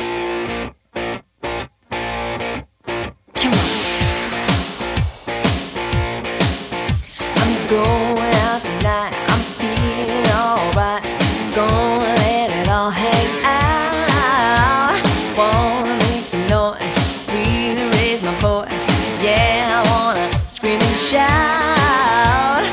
Vamos falar agora sobre a cultura pop nos dias de hoje, como isso tá mudando, porque os filmes, as coisas não são como eram antigamente. Estão surgindo aí novas figuras, personalidades inspiradoras, tanto para crianças quanto para pessoas adultas, nos filmes e nos desenhos. As pessoas acabam boicotando essas coisas mais machistas ou algum tipo de preconceito. Sempre acaba boicotando, então o pensamento das pessoas estão mudando em relação a isso. Eu queria saber assim, os filmes favoritos de vocês, o que, que vocês acham sobre isso, os personagens que vocês se inspiram. Olha, um exemplo disso já é o Despertar da Força. O Star Wars Despertar da Força. Que chegou a Rey, toda poderosa, maravilhosa, amo, sou, matando geral, assim, né? Chegou chegando, e aí todo mundo reclamando. Nossa, mas ela é tão forte, nem treinou. Ah, porque quando o Luke deu pau em geral, ninguém falou nada. Foi super normal. O cara nem nunca treinou. Ele vivia lá na bosta daquele planeta sem fazer nada, brincando dia inteiro. Virou overpowered e ninguém falou nada. Anakin, mesma coisa, mas a Rey não pode ser overpowered do nada. Aí isso me irritou tanto, gente. E assim, tanto a Rey como a Jean, elas têm uma personalidade muito forte. Isso foi muito legal, tipo, agregou muito pra mim na cultura pop. Também teve Mad Max, né, que chama Mad Max, mas o protagonista é Furiosa, né? Não tem nem como discutir isso. Então, acho que assim, a gente já tá tendo muito mais representatividade. Isso tá dando muita voz pra gente também. Eu, particularmente, a minha personagem favorita da atualidade é a Rey. Eu amo essa mulher pra sempre. E tô adorando essa representatividade que a gente tá tendo. Eu, assim, como mãe, então já sou mais ligada nos desenhos, né? A Frozen mesmo, que é uma febre ainda, até hoje não passa de jeito nenhum. É um ótimo exemplo para as meninas de que você não precisa ter um príncipe. A minha parte favorita é a Elsa virando pra Anne falando: Você não pode se casar com alguém que você acabou de conhecer. Ela simplesmente pisa em cima de todas as princesas que eram influência no passado. Então ela é uma imagem de independência e o amor verdadeiro, que é o amor das irmãs. É uma coisa muito linda, gente. É uma coisa maravilhosa. Outra coisa também agora que lançou Moana, eu ainda não assisti, mas eu li algumas críticas, algumas pessoas falando sobre que é um filme maravilhoso que também não envolve nada de príncipe. É simplesmente uma menina guerreira lutando para salvar o seu povo. Mas até a Disney tá mudando assim as propagandas da Disney. Eles colocam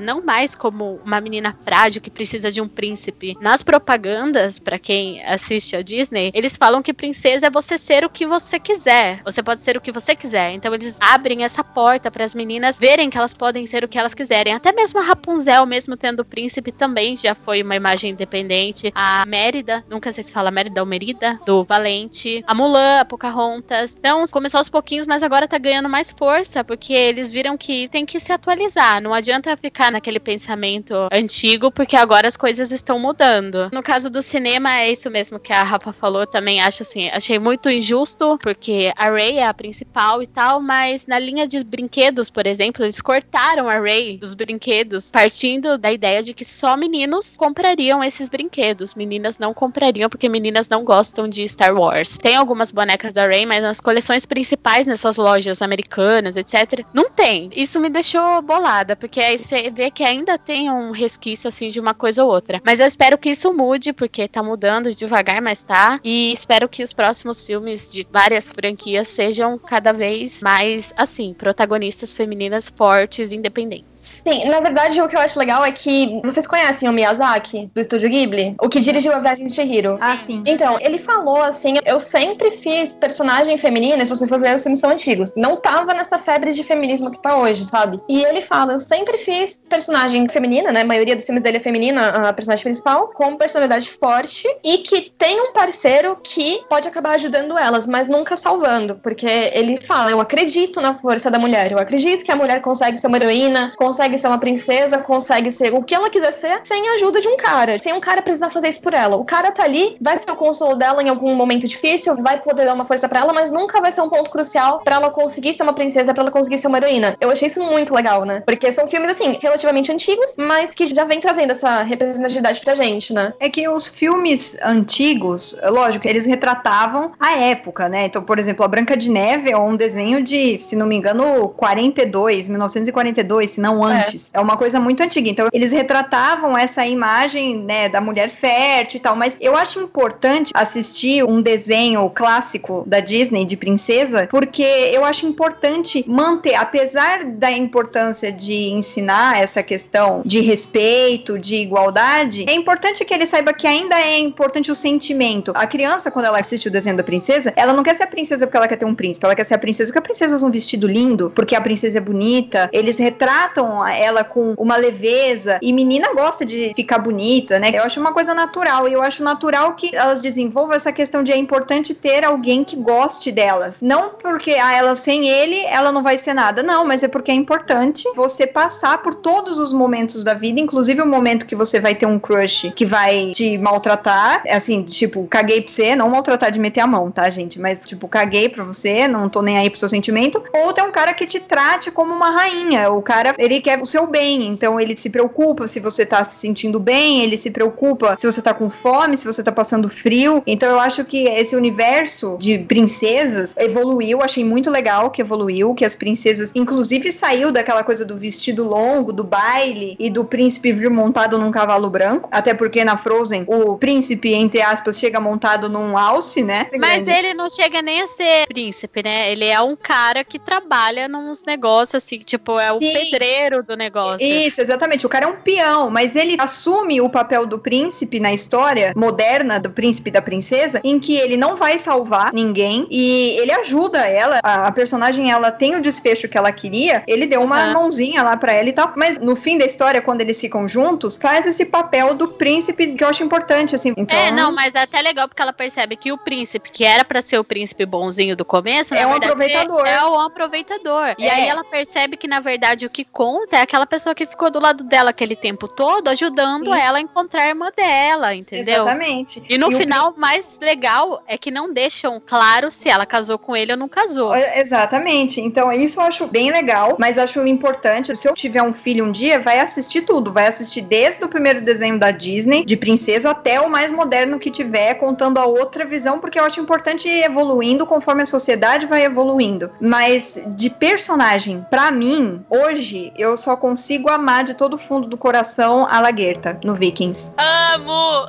Acho foda. Oh, que Ela é uma- incrível! Ela é, primeiro que ela é linda. Meu, Olha que melhor mulher. cena, melhor casal, melhor tudo. Gente, se eu acho que se a Laguerta aparecer na minha frente, eu vou dar um empurrão no Pedro e falar: vai lá e pega, pelo amor de Deus. Por favor, pega e me conta como foi. Porque eu ficaria muito orgulhosa do Pedro se ele pegasse a Laguerta. É falar: caralho, isso é foda. Mas eu acho ela sensacional porque ela é, pros padrões da época, completamente fora da casinha. Porque ela é uma mulher que luta e depois na evolução da série, várias outras vão se moldando pra virar como ela. E ela tem um exército de mulheres. Ela chega lá montada no cavalo dela, que a galera atrás dela é só mulher que tem ali. E as minas mandam muito bem. Então eu acho que a minha personagem hoje é a Laguerta. Bem, como tá meio difícil falar uns personagens aqui, gente, vocês pegaram muito pesado, e ainda mais agora a Catarina vai e bota a lagueta no meio. Realmente é muito legal ver essa evolução na indústria de entretenimento, seja de quadrinhos, desenhos, animes e cinema, principalmente cinema e séries. A gente vê hoje a Netflix colocando mulheres como protagonistas e principalmente um outro nicho que a gente não tá falando aqui, mas que também é legal de ver, é ver negros como protagonistas também. Isso é muito legal. E falando de uma atriz e uma personagem que eu curto muito e eu também vou puxar um pouco sardinha pro meu gosto por entretenimento, que é a Vanessa Ives, que é a personagem da Eva Green em Penny Dreadful. Penny Dreadful é uma série de mistérios, né? Logo eu, lá do Mundo Freak falando isso, né? Uma série de mistérios com vários personagens de literatura, de terror. A série é retratada, eu acho que ela é em 1700, alguma coisa assim. Eu não lembro que ano que tá retratando a série agora. E a Eva Green, ela é a protagonista da série. Não só a protagonista da série, mas ela é uma personagem forte. E tudo está sobre ela. E esse personagem forte não é só porque ela é uma mulher super poderosa, ou porque ela tem superpoderes, ou porque ela adivinha coisas, nem um pouco. Muito pelo contrário. Durante toda a série, a sua maior fraqueza é de onde vem o seu poder, a sua força. E é o que eu mais gosto. Exatamente porque é assim com a gente. Nós somos mulheres, estamos aqui gravando. Todas nós temos histórias incríveis para contar, todas nós temos superações incríveis para contar, mas só o nosso travesseiro sabe os momentos em que a gente cai, em que a gente chora, em que a gente acha que vai desistir de tudo, em que a gente tá procurando forças e a gente precisa encontrar novamente esperança dentro de nós para levantar e continuar lutando enquanto as pessoas vão ver só nossos louros. E é por isso que eu gosto dessa personagem, porque ela é assim. As pessoas na série, os personagens, a veem como uma mulher muito forte, poderosa, mas ela também tem seus momentos de queda em que ela tem que lutar e levantar de novo. E eu gosto disso. Nossa, falou bonito agora. Agora eu fiquei até Falou emocionada. bem bonito mesmo, bota Eu fiquei pensando, nossa, eu não falei nada. As meninas falaram tanta coisa aqui das outras personagens. Não, agora você destruiu todo mundo. Parabéns. Destruída. Imagina. Já que vocês falaram de série, porque agora é a minha especialidade, eu só queria comentar sobre séries que eu também gosto de mulheres fortes, que no caso, a maioria da Shonda Rhimes, né, Grey's Anatomy, How to Get Away with Murder e Scandal, que são séries assim com mulheres extremamente fortes, protagonistas, principalmente How to Get Away with Murder, que eu simplesmente amo a Annalise. Mulher e negra. Nossa, É exato. Sapatear na cara da sociedade É, que- opressora. é quebrar um padrão, assim, é de outro nível, assim, o negócio. E eu preciso citar Jessica Jones, que foi uma série que me surpreendeu. Totalmente feminista. É uma coisa que merece uma análise profunda. É uma série, assim, quem não assistiu, assista. Pelo amor do santo Deus, assista Jessica Jones. É uma série incrível. Eu não tenho palavras. É eu amo demais. Isso, né? Eu adorei isso também, a representatividade que a gente teve com Jessica Jones. E, tipo assim, eu fico indignada também com outra série que é Breaking Bad, porque a Skyler é um puta mulherão da porra. E todo mundo odeia ela, cara. As pessoas odeiam ela porque ela tá certa. Ela tem uma puta personalidade forte em, sei lá, ir contra o marido dela, que tava louco, né? E as pessoas odeiam ela por ela lutar pela família, sabe? Cara, que absurdo, mano. Mano, analisa isso direito, pelo amor de Deus, vai num psicólogo, você tá errado, cara. Eu não terminei de assistir, mas eu acho que as pessoas odeiam ela porque ela traiu, assim. Só por isso. Ah, não, gente, não, porque tava bem estável, né? O relacionamento dos dois tava ótimo. É um né? negócio. Aqui as pessoas acabam pegando alguns defeitos, assim, dos personagens e aumentam tanto e aí destrói o personagem só por causa daquilo, entendeu? Não vê mais nada. Fala, ah, não gostei dessa personagem porque ela fez isso. E aí Uhum. foda-se o resto que ela faz, sabe? Além das séries e dos filmes, também tá tendo muita representatividade no universo das HQs, né? No caso, a Marvel já vai fazer Thor, sendo uma mulher. Também vi muita mudança nos games, porque assim, eu jogo muito game online e quando você usa um nick de mulher, meu, se você joga uma partida errada, o pessoal te detona. Tipo, ah, sua puta, seu lugar é na cozinha, você não tem que jogar esse jogo. Tipo, direto isso acontece. Antes a gente não tinha voz pra denunciar esses jogadores. Hoje, na maioria dos jogos, já tem como você reportar e já tem como você reportar por sexismo. Tipo, já tem a opção, sabe? Por que você tá reportando essa pessoa? Por sexismo, por racismo, por discurso de ódio? Então você consegue agora já escolher o sexismo e, cara, eles banem esses players, entendeu? Esses, esses jogadores. Então eu já tô me sentindo extremamente feliz com isso, sabe? Porque antes, há um ano atrás, cara, não dava. Era impossível ser mulher e jogar online ao mesmo tempo quando as pessoas sabiam que você era mulher. Meu nick é de homem, cara, pra eu não precisar passar por isso, porque mulher passa por isso em todo game. Quem joga vai entender. E a gente tá tendo muita representatividade com os personagens também. Agora tem muito mais personagem feminino, menos sexualizado. Então, tipo, meu, tô adorando, tá sendo lindo pra mim. Eu tô me sentindo muito mais à vontade em ser mulher. Coisa que eu, em muito tempo eu me privei de muita coisa e agora eu tô conseguindo viver sem tanta preocupação sobre tudo que eu faço, se eu vou conseguir agradar as pessoas ou não. Já que falou de HQ, também vai ter o Homem de Ferro, acho que a Menina de Ferro, que eles fizeram uma menina de 15 anos negra, né, pra ser. E aí fizeram ela muito sexualizada e o povo caiu em cima falando: "Meu, ela tem 15 anos, essa roupa tá muito sexualizada e tal". E eles mudaram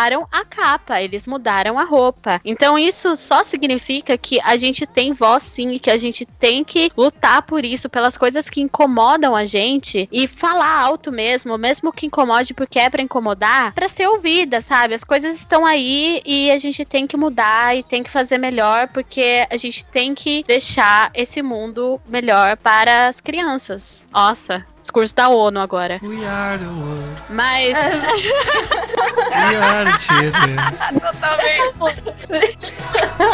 Children. não, mas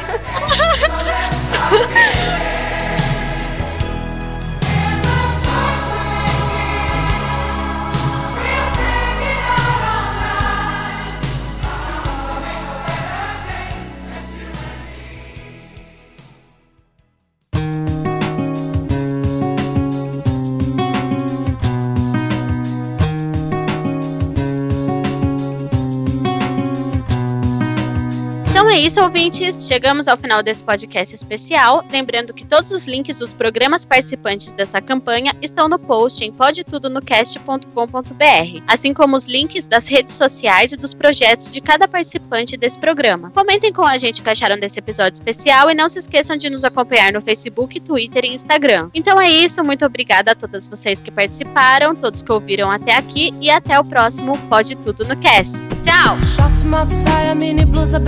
Bota de camuça e o batom tá combinando. Uma deusa louca, feiticeira, alma de guerreira, sabe que sabe já chegar sambando. Calço tênis, sim, se tiver afim, toda, toda swagger, do hip hop ao reggae. Não faço pra buscar aprovação alheia, se fosse pra te agradar, a coisa tava feia. Então mais atenção com a sua opinião. Quem entendeu, levanta a mão. Respeita as mina.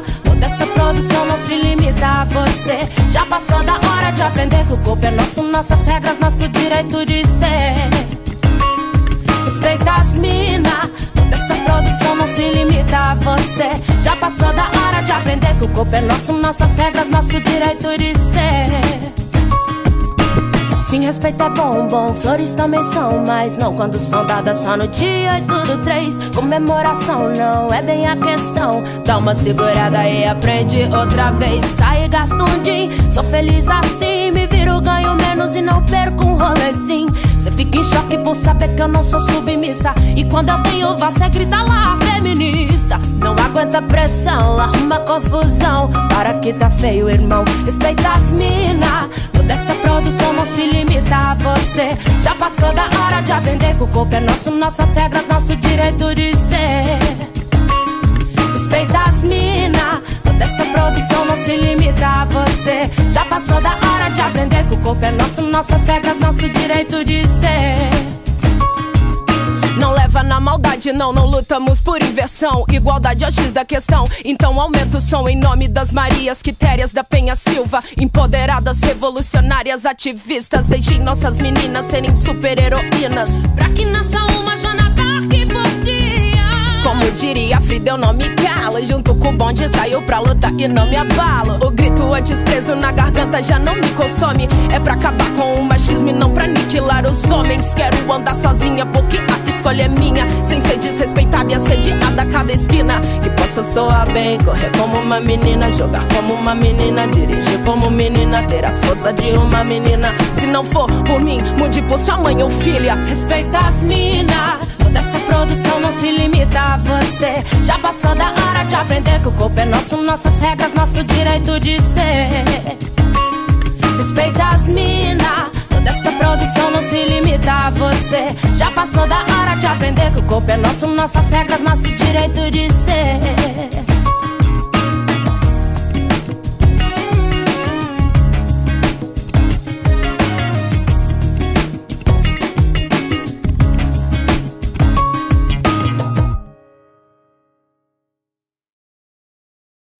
Tá, ok. Ó, é, a gente vai fazer a introdução, meninas, e aí, ó, depois que a Andresa falar assim, o podcast é delas, eu vou pedir pra que cada uma de vocês fale também, o podcast é delas, sacou? E aí eu vou colocar depois todo mundo junto, falando em uníssono no coro. Olha só que bonito. Porque hoje o podcast é delas. Tá, ok. Ira, fala pra gente, o podcast é delas? É pra eu repetir. Não com esse tom, eu não sei por que, que eu perguntei, mas. É, mas a exatamente. pergunta foi pra você. A pergunta foi pra você. Não nesse tom. Repete.